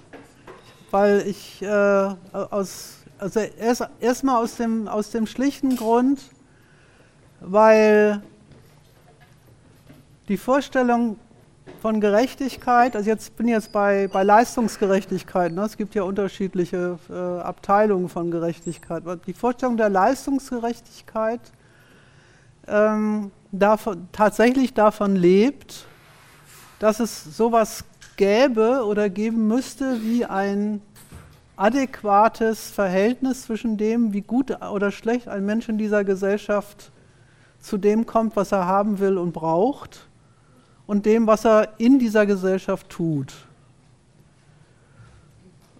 Und da habe ich ja schon meine Kritik dran gesagt, diese, diese Vorstellung, das soll zusammenpassen, geht nicht nur völlig an dem vorbei, nach welchen Prinzipien hierzulande tatsächlich Geld verdient wird oder auch nicht, sondern ist auch äh, eine sehr schlechte Art und Weise, wenn überhaupt es eine Art und Weise ist, zu kritisieren, dass es Leuten in dieser Gesellschaft, diese, diese Gesellschaftsordnung nicht besonders gut bekommt.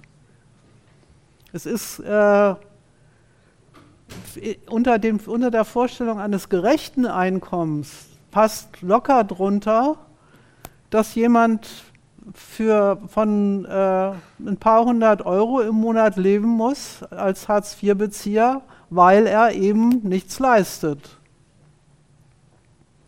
Und da wird, die, da wird da diese, diese Affirmation mieser ökonomischer Verhältnisse macht sich gar nicht die Mühe zu behaupten, es gäbe für die Leute nicht in dieser Gesellschaft genug Mittel, damit die sich reproduzieren können. Nimmt gar nicht Maß an der Frage, ja, kann man die denn alle nicht ernähren? Gibt es bei uns nicht genug Lebensmittelproduktion?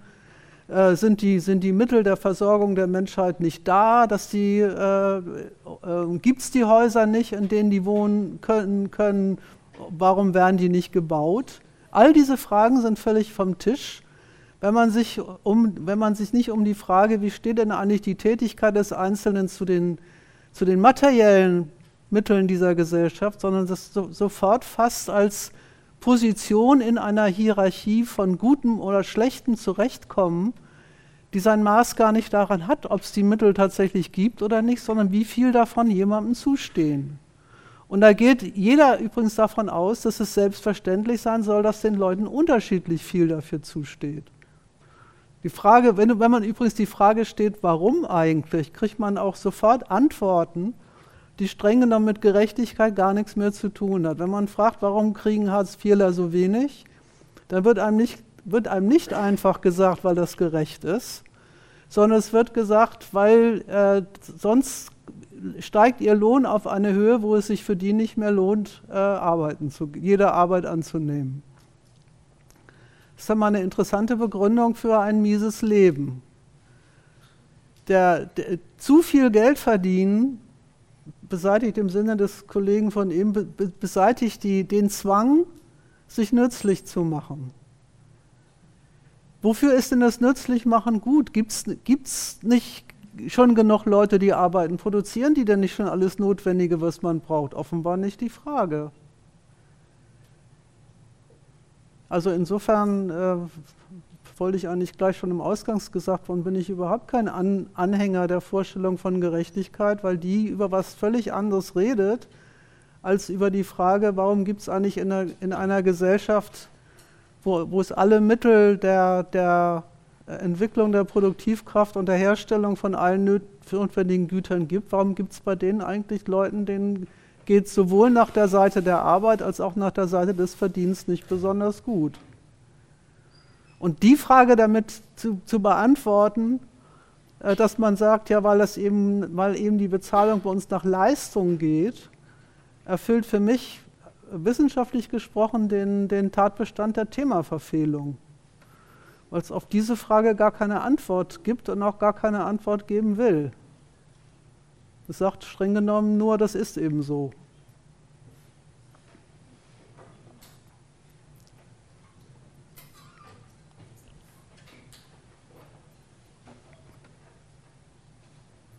Also nach der Seite hin, um das nochmal um, um noch zu Ende zu bringen, nach der Seite hin äh, äh,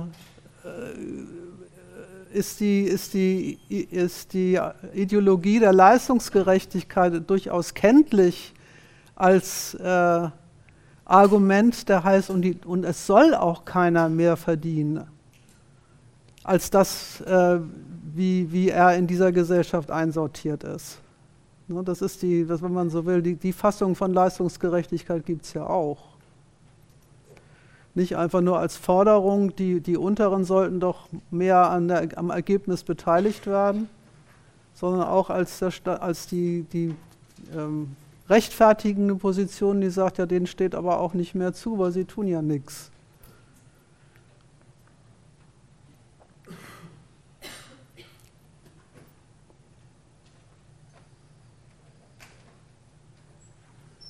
Und dann stellt, sich, dann stellt sich eben tatsächlich die Frage, nach welchen Kriterien wird dann eigentlich dieses Zustehen überhaupt entschieden? Dem habe ich, hab ich heute mal versucht nachzugehen.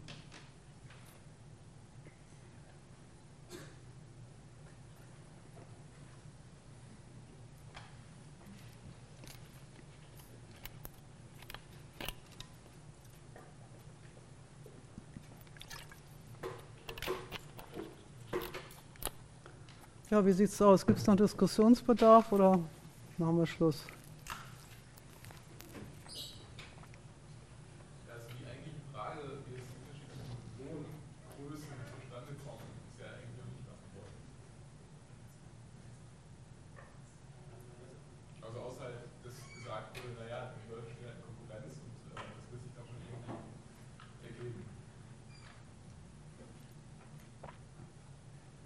Ich habe jetzt nicht genau verstanden, äh, ob das jetzt eine Frage war oder. Also die Frage wäre halt, ähm, was ist denn jetzt eigentlich die Ursache für die Unterschiede in der Lohnhöhe? Wir hatten ja eben das schon mal als Frage. Das, in, das, das, in, das Interesse. Das Interesse, das, der, also wenn man es auf die Löhne bezieht, ist der Grund für die Unterschiede das Interesse des Unternehmens, für jede bestimmte Arbeit möglichst wenig zu bezahlen also die Verfügbarkeit der Arbeitskraft danach zu entlohnen, wie, wie, wie das Angebot auf dem, auf der, von, den, von, der Seite der, derjenigen, die Arbeit brauchen, aussieht. Ich habe das vorhin an dem Beispiel gesagt mit, dem, mit, den, mit den Computerspezialisten. Damals, als Informatik als Studiengang neu aufkam, da, da, waren, da wurden, das ist ja auch schon 20 Jahre her oder noch länger, da äh, waren, waren die waren IT-Spezialisten, wurden händeringend gesucht und haben auch richtig, zum Teil richtig gut verdient, also vergleichsweise in der, in der Lohnhierarchie, in der, in der Gehaltshierarchie der Unternehmen.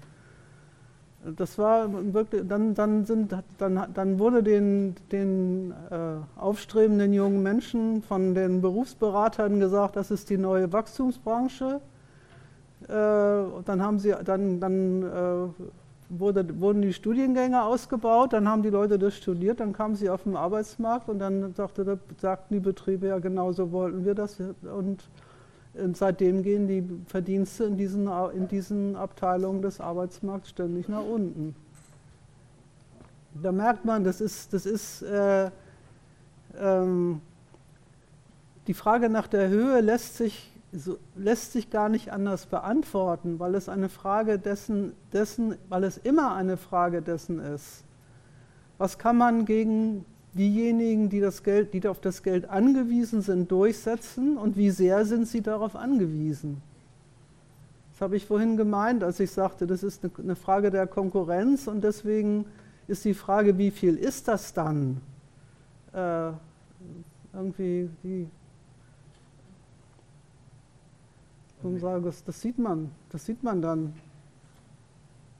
Ja, und der Unterschied von abhängig und nicht abhängig Beschäftigten ist ja auch das Kriterium, dass die, ich sag mal, das festlegt, wann ein die und die hohe Lohn gezahlt wird, genannt. Nämlich eben dann, wenn diese Arbeit, die man mit diesem Lohn kriegt, fürs Unternehmen sich als rentabler auszahlt. Ja, das ist schon das Kriterium, um das dann die einzelnen äh, Studienabschließer zum Beispiel im Fach, Fach, Informatik konkurrieren dürfen. Wer macht denn das? Wer, wer genügt diesem Kriterium am besten? Da merkt man ja auch, warum das immer eine Konkurrenz nach unten ist. Und das ist übrigens auch, das ist ja im Übrigen auch die, die, die Leistung die praktische Leistung der Gehalts- und, und Lohnhierarchie, dass sie äh, den zukünftigen Arbeitnehmern sozusagen ihren, ihren Weg weist. Was die, sich, was die sich aneignen müssen, um äh, eine bessere oder schlechtere Position in dieser Hierarchie zu erreichen. Wird, daraus würde ich erstmal äh, schließen, dann ist das offenbar auch der Zweck der Veranstaltung.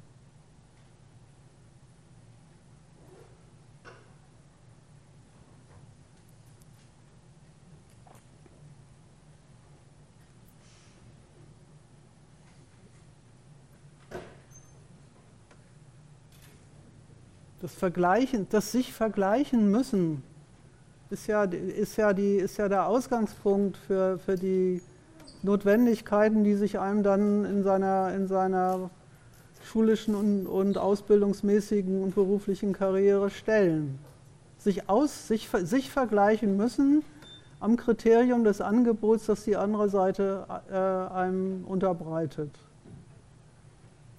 Und da ist die, das unterschiedliche Bezahlen quasi die, die Methode auf jeder Ebene der Beschäftigung, also angefangen von den ungelernten Arbeitern bis rauf zum Ingenieur, wirklich nur so viel zu bezahlen, wie unbedingt sein muss.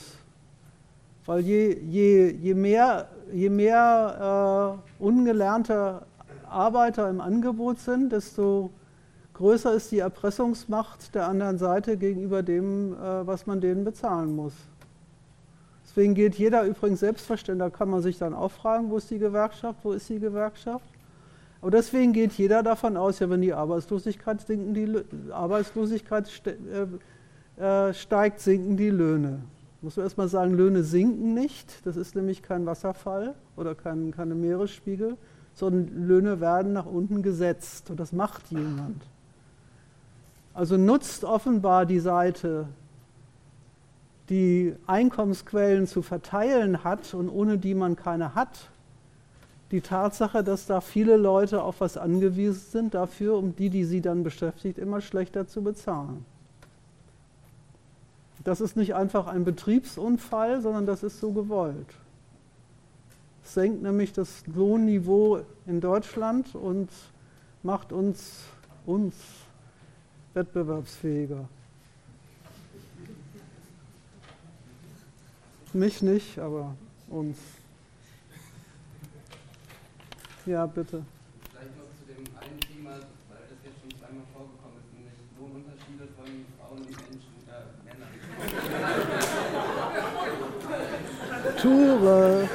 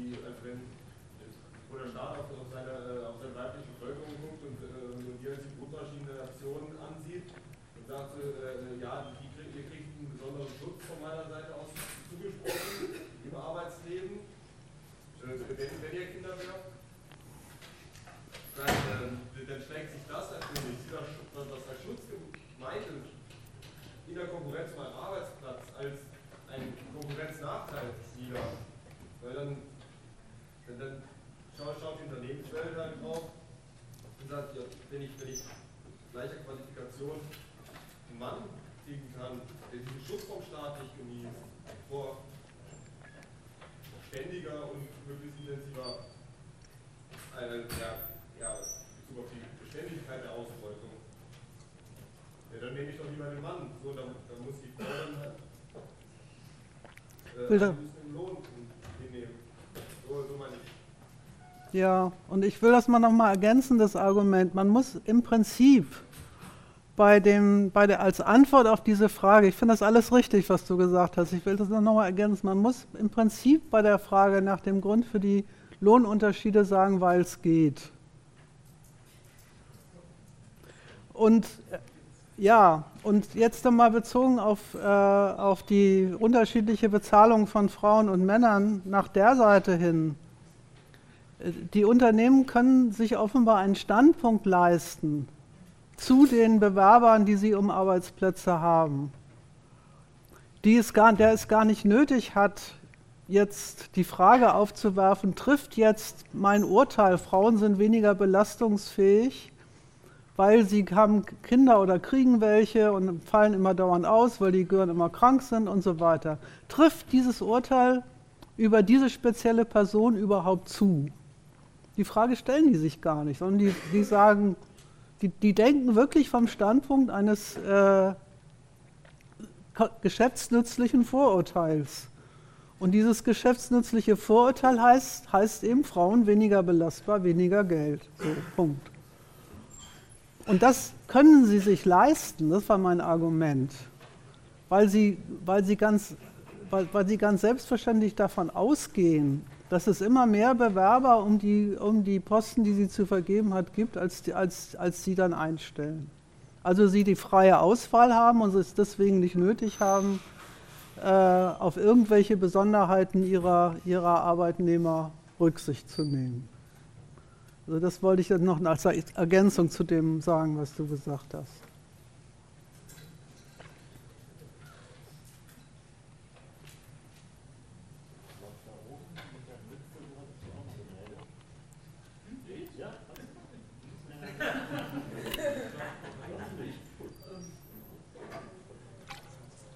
Ja, ich wollte nochmal allgemein sagen, dieses sich leisten können, ähm, das hängt ja immer auch davon ab, ob jetzt Arbeitnehmer sich das halt gefallen lassen. Also ob die sagen, ja, wir machen diese Konkurrenz umstandslos mit. Und ähm, ich sage jetzt, ähm, ja, ich bin halt darauf angewiesen, ich mache es natürlich auch für weniger Geld. Also das hängt immer drauf an, äh, hängt immer davon ab, ob diese Konkurrenz auch ähm, statt, also ob sie sie überhaupt stattfinden lassen. Natürlich ist jetzt ist jeder erstmal darauf angewiesen, der kein Eigentum hat, ähm, eine Arbeit anzunehmen. Also weil er erstmal kein ein anderes Einkommen haben kann, aber es liegt ja auch eine betriebliche Waffe darin, dass auch der Arbeitgeber angewiesen darauf ist, dass überhaupt es einen Arbeitnehmer gibt. Ich entdecke bloß nicht, äh, im Moment bedauerlicherweise in, in unserer Gesellschaft nicht, dass es eine Instanz gäbe, die die Arbeitgeber darauf mal aufmerksam macht. Ja, und die Instanz, die es dafür gibt, kollektiv Arbeiterinteressenvertretung, die Gewerkschaft, die, die steht ja selber auf dem Standpunkt, gerade im Namen der Leistungsgerechtigkeit, also im Namen dessen, dass sie sich als Individuen in der Konkurrenz durchschlagen und dort mit ihrer Willens- und Leistungsanstrengung etwas zu etwas kommen wollen, ihnen dabei Schützenhilfe zu geben. Dafür, wird, dafür ist man dann auch solidarisch untereinander, um zu sagen, wir lassen uns überhaupt diese Sortiererei, die an uns hergestellt wird, den Vergleich, den wir untereinander ausgesetzt werden, nicht gefallen. Dafür ist eine Gewerkschaft nicht verantwortlich, sondern sie stellt sich auf den Standpunkt der Konkurrenz und wenn sie sie aufhebt, dann nur, um in der Konkurrenz sich weiterzustellen. Deswegen sind sie auch Gerechtigkeitsfanatiker geworden. Frage würde ich dann doch gerne noch loswerden. Bitte? Äh, wenn doch dann aber schon die Gewerkschaft sozusagen nur die äh, Erfüllungsgehilfen der Arbeitgeber sind, was, was, was ist denn dann dann überhaupt noch das adäquate Mittel, wenn man sich äh, sozusagen als äh, Abtritt, äh, als Abtritt der Arbeitgeber zusammenschließen will, um etwas gegen den Aussortierungsprozess tun zu wollen? Das ist dann überhaupt ein adäquates Mittel in diesem System. Ich weiß nicht, das ist doch erstmal jetzt, das ist doch jetzt, das ist doch jetzt erstmal kein großes Rätsel. Also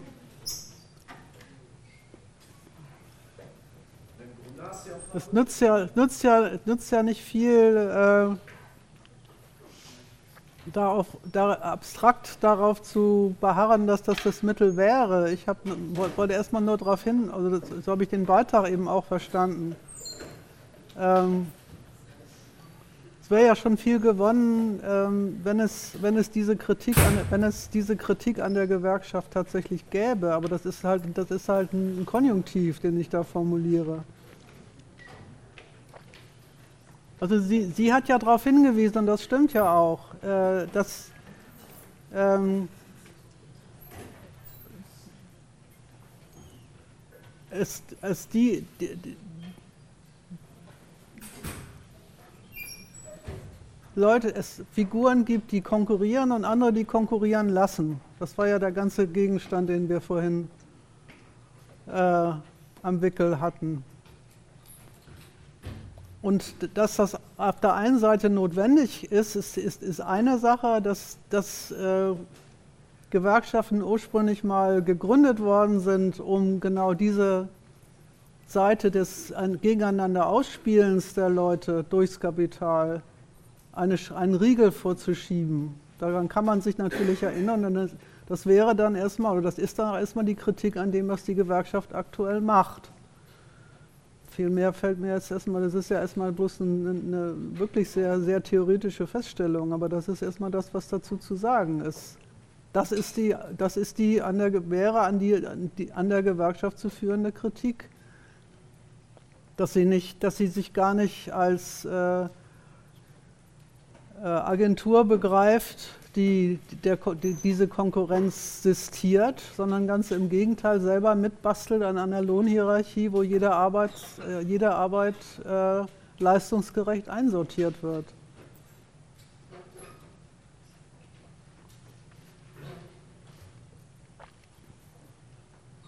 Ja, bitte.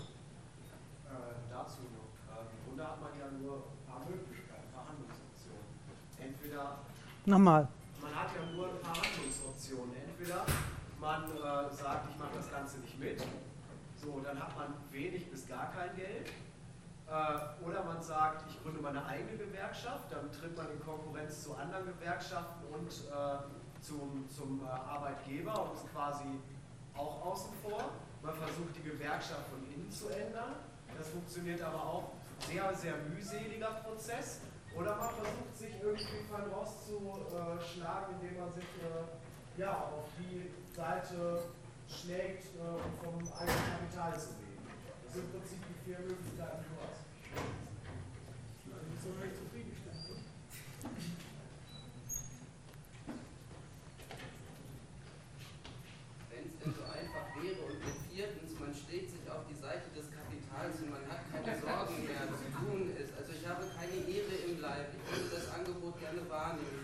Das ist doch gerade das Unangenehme, dass du eine Anwiesenheit hast auf eine Sache, wo gar nicht die Möglichkeit, also wo der Mittelcharakter für dich gar nicht gegeben ist. Deswegen sollte man sich nicht darum bemühen zu gucken, wie kann ich diese Sache aufdrängen und bringen denn bitte dazu eine Mittelform. Sich dafür noch am besten mit all seinen Leuten zusammenschließen und zusammenprügeln lassen. Sondern dann könnte man auch einfach mal festhalten, wenn das nicht das Mittel ist, dann soll das erstmal weg und dann gucken wir mal weiter, weil das ist vielleicht so ein ein bisschen gerader, als zu hoffen, dass es für alle dann doch noch irgendwann die Möglichkeit geben würde, hier nett zu leben, wo augenscheinlich jetzt erstmal nicht so gegeben ist. Für mich sind diese vier Handlungsoptionen ja auch eine Abstufung. sich, sich nicht mehr zu beteiligen ist am einfachsten und sich auf diese aufs Kapital einzulassen und äh, zu versuchen, äh, hm? selber reich zu werden, ist, glaube ich, auch relativ schwierig. Deswegen hat 50 Cent ja auch Get Rich or Die Trying also ich finde, ich finde es wäre schon sehr viel geleistet, wenn, äh, das wäre jetzt auch mein, mein Antrag, wenn man überhaupt mal die Überlegungen, die ich heute unterbreitet habe, mal ein bisschen unter die Menschheit bringt und überhaupt mal ein bisschen da, dafür Parteigänger gewinnt, sich die Frage wirklich zu stellen, die wir heute behandelt haben. Alles andere, dafür fühle ich mich erst, ehrlich gesagt erstmal sowieso nicht zuständig. Kennen Sie denn eine Gewerkschaft, die sich noch nicht sozusagen von ihrem Zweck entfernt Darum geht es nicht, sondern es geht darum, dass, wir, wir, dass es offensichtlich so ist, und das habe ich versucht an, dieser, an, die, an, der, an dieser heiligen Kuh der Marktwirtschaft namens Leistungsgerechtigkeit zu zeigen, dass es offensichtlich so ist, dass äh, der desolate Zustand eingerissen ist, dass auch die Organisationen, die sich äh, für die Vertretung von der, der, der Interessen der, der Betroffenen definiert, an dieser Art die Sache nicht nur zu sehen, sondern sich auch dementsprechend aufzuführen, nicht nur keine Kritik hat, sondern selber sich zum Anwalt dessen machen, der Lohn soll doch zur Leistung passen und die Eingruppierung soll stimmen. Und damit die, die, äh, die, die Notwendigkeit, sich gemäß diesen jeweiligen Anforderungen am Arbeitsplatz anzustrengen, gerade nochmal unterschreibt.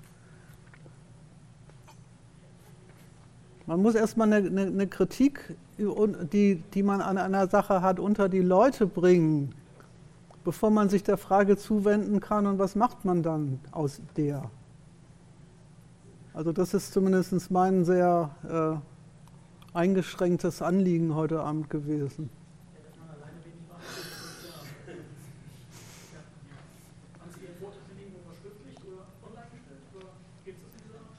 Den wird es demnächst verschriftlicht geben in Gestalt eines Artikels in der Zeitschrift Gegenstandpunkt weiß nicht, ob jetzt, nee, ob jetzt in der jetzigen Nummer schon, aber auf jeden Fall in der Anfang des Jahres.